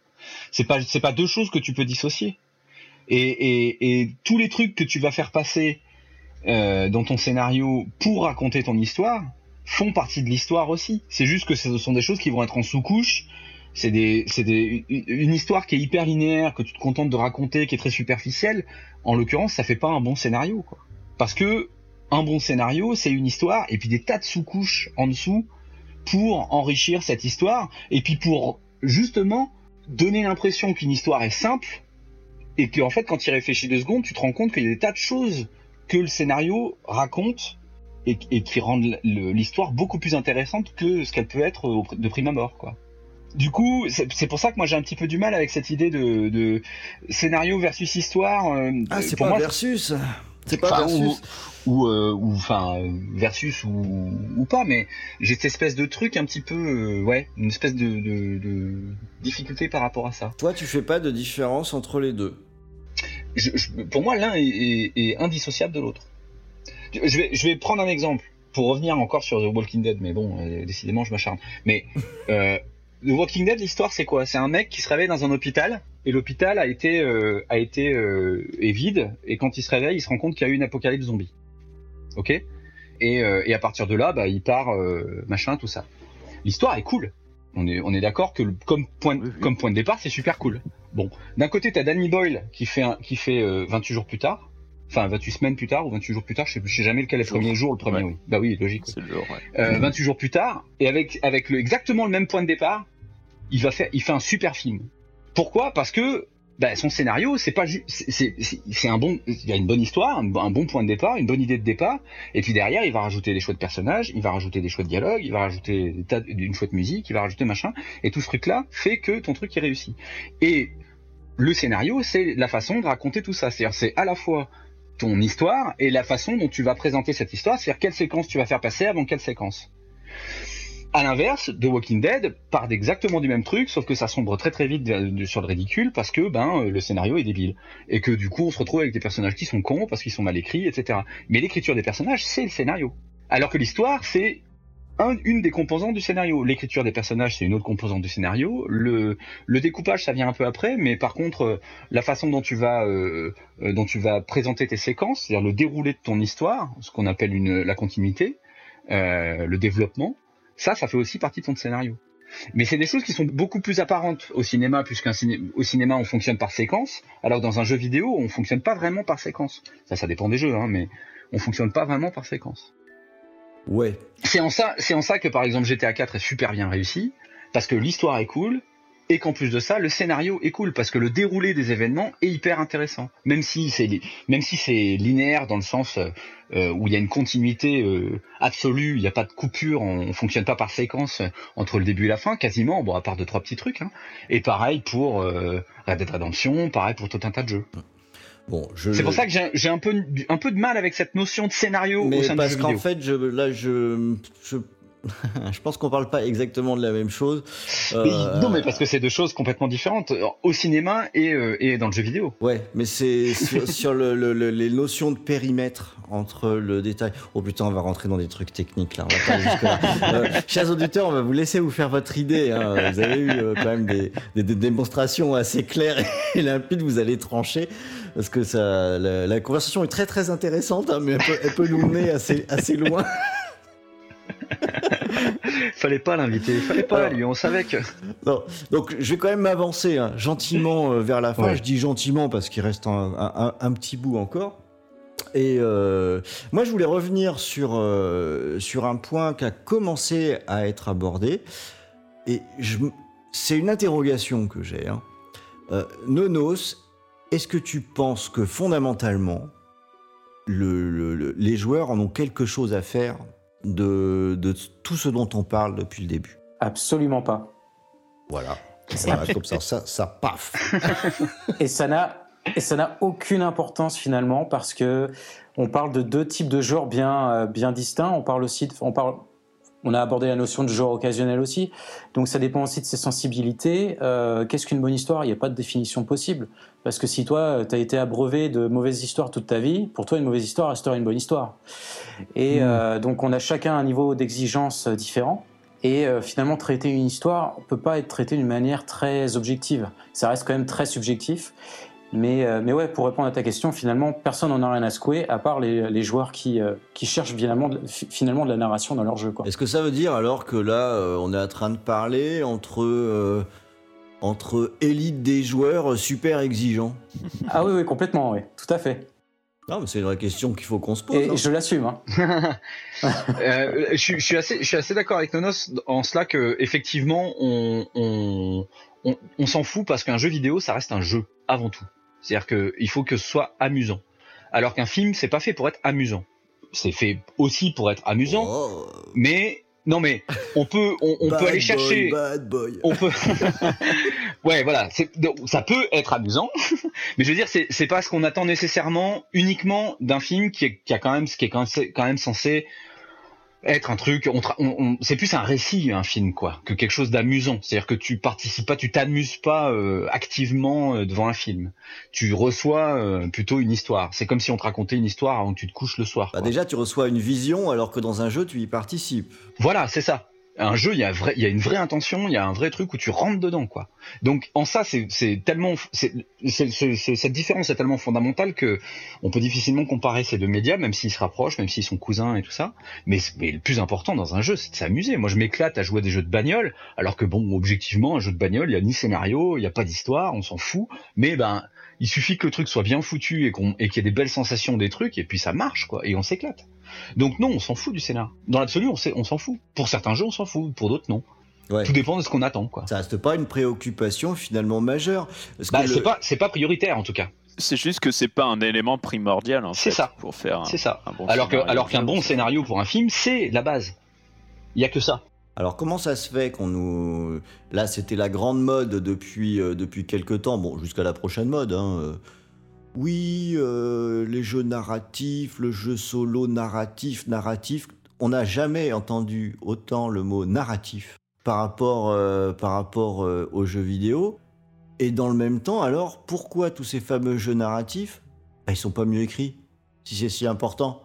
Parce que pourquoi est-ce que la, la plupart des gros blockbusters d'aujourd'hui sont écrits avec les pieds? Voilà. Ça, c'est ça Parce la que- question. Mais tu, Bah ouais, tu l'as parce formulé que- autrement, mais. Non, non, mais même, même au cinéma. Ouais. Même au cinéma, je parle. Je veux dire, enfin, quand je dis blockbuster, c'est autant euh, les jeux qu'au cinéma. C'est Oui. parce que c'est facile. C'est facile de mal écrire. On retombe pas un petit peu sur la, la fainéantise là que Hibou avait. Ah bah si, alors là, complè- là complètement. là complètement. Non, mais alors je suis pas d'accord parce qu'on s'adapte, ils s'adaptent aussi à leur public. C'est-à-dire Ah, que moi je suis pas d'accord Ah non, avec ça. non, non. Moi ils tirent les gens vers Non, le bas. complètement. C'est eux le problème. ouais. Complètement. Bah, si, c'est-à-dire que toi, tu vas, tu vas au cinéma pour aller voir un blockbuster, tu viens voir des effets spéciaux. Non. Tu viens voir des, tu viens voir des personnages. Je suis Non. pas d'accord. Non, les blo- tu, pour- je vais te prendre un exemple tout bête. Hein. Les blockbusters des années 80, t'avais des films mortels. Ah, t'avais les Goonies. bien, les années 80. T'avais les Goonies, t'avais Indiana Jones, t'avais des trucs comme ça, t'avais Rencontre du troisième type. C'était ça les blockbusters de l'époque. Aujourd'hui, les blockbusters, c'est des trucs sans queue ni tête. Et alors que les blockbusters de l'époque, c'est des chefs-d'œuvre aujourd'hui, quoi. Jusqu'à Jurassic Park. Donc, euh, jusqu'à là. C'est vrai. Donc, donc non, non, j'a- non, j'avoue. on, on a, il y a une, il y a une vraie différence, c'est-à-dire qu'on on a, on fait plus du tout les films de la même façon aujourd'hui. Et je pense que le, le, Mais c'est ce que disait Nonos tout à l'heure. hein. Si tu bouffes que de la merde, t'as pas de point de comparaison. Et je le- pense pas que, je pense pas que ce soit ça le problème. C'est, je pense que c'est facile à écrire, c'est facile à produire, et en fait, on compte un peu sur la suspension d'incrédulité du spectateur. On va, on va, on va laisser des gros trous dans le scénario parce qu'on s'en fout, et puis le spectateur. Bah, on lui fout des deux trois explosions, c'est spectaculaire, donc du coup, bah, il va se dire ouais, c'est bien, c'est cool quoi. Oui, c'est vrai, mais euh, là pour le coup, le parallèle fonctionne très bien entre cinéma et jeux vidéo. Exactement, ça marche pareil pour le jeu vidéo. Il y a plein de jeux qui, qui ont un intérêt euh, très très relatif, et puis bah, c'est bien fait, c'est beau, ça a de la gueule, du coup, ben ouais, bon, c'est cool. Alors qu'en fait, en vrai, on s'en fout, on s'en- on s'emmerde. Alors comment ça se fait Et je vais peut-être terminer là-dessus parce que j'ai pas encore placé mon, mon ultra chouchou en termes d'écriture.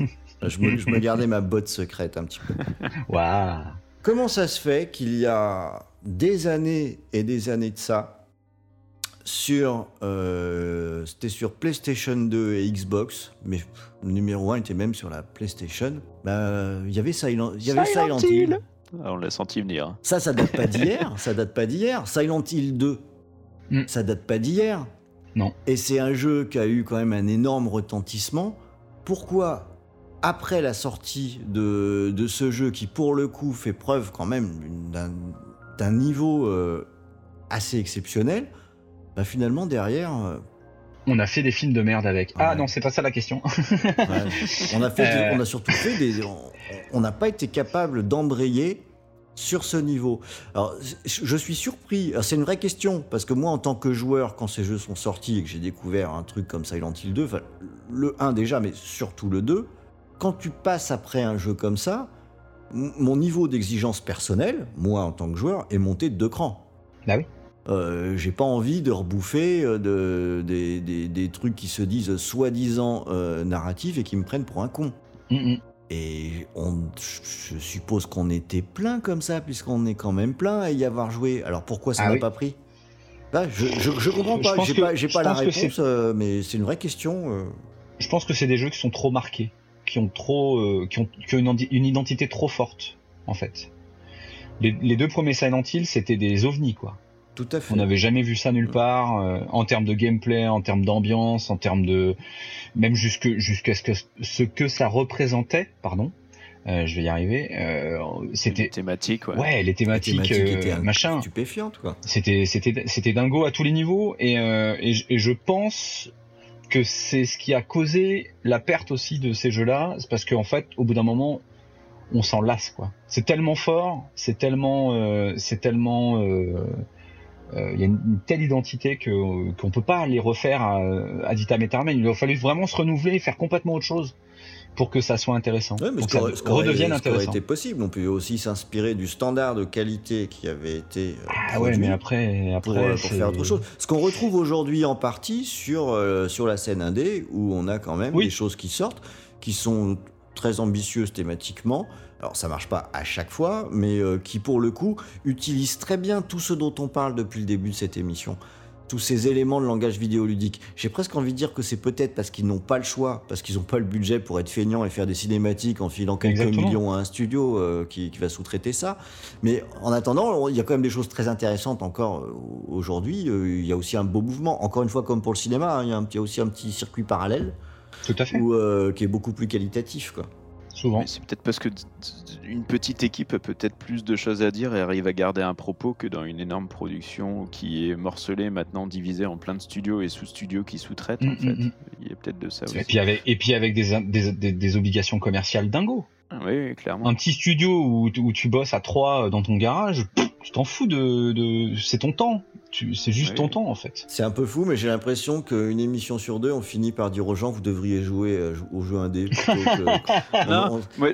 Il y a un gros studio qui fait des choses bien et qui aborde toujours des thématiques euh, folles et qui continue de grandir en termes de vente, c'est la team Persona, quoi. Que ce soit avec les Persona, donc euh, le, bah, le 3 est bien explosé, le 4 a cartonné, le 5 est un gros carton de fou. Entre deux, il y avait Catherine, et à chaque fois, ça aborde des thématiques hyper matures.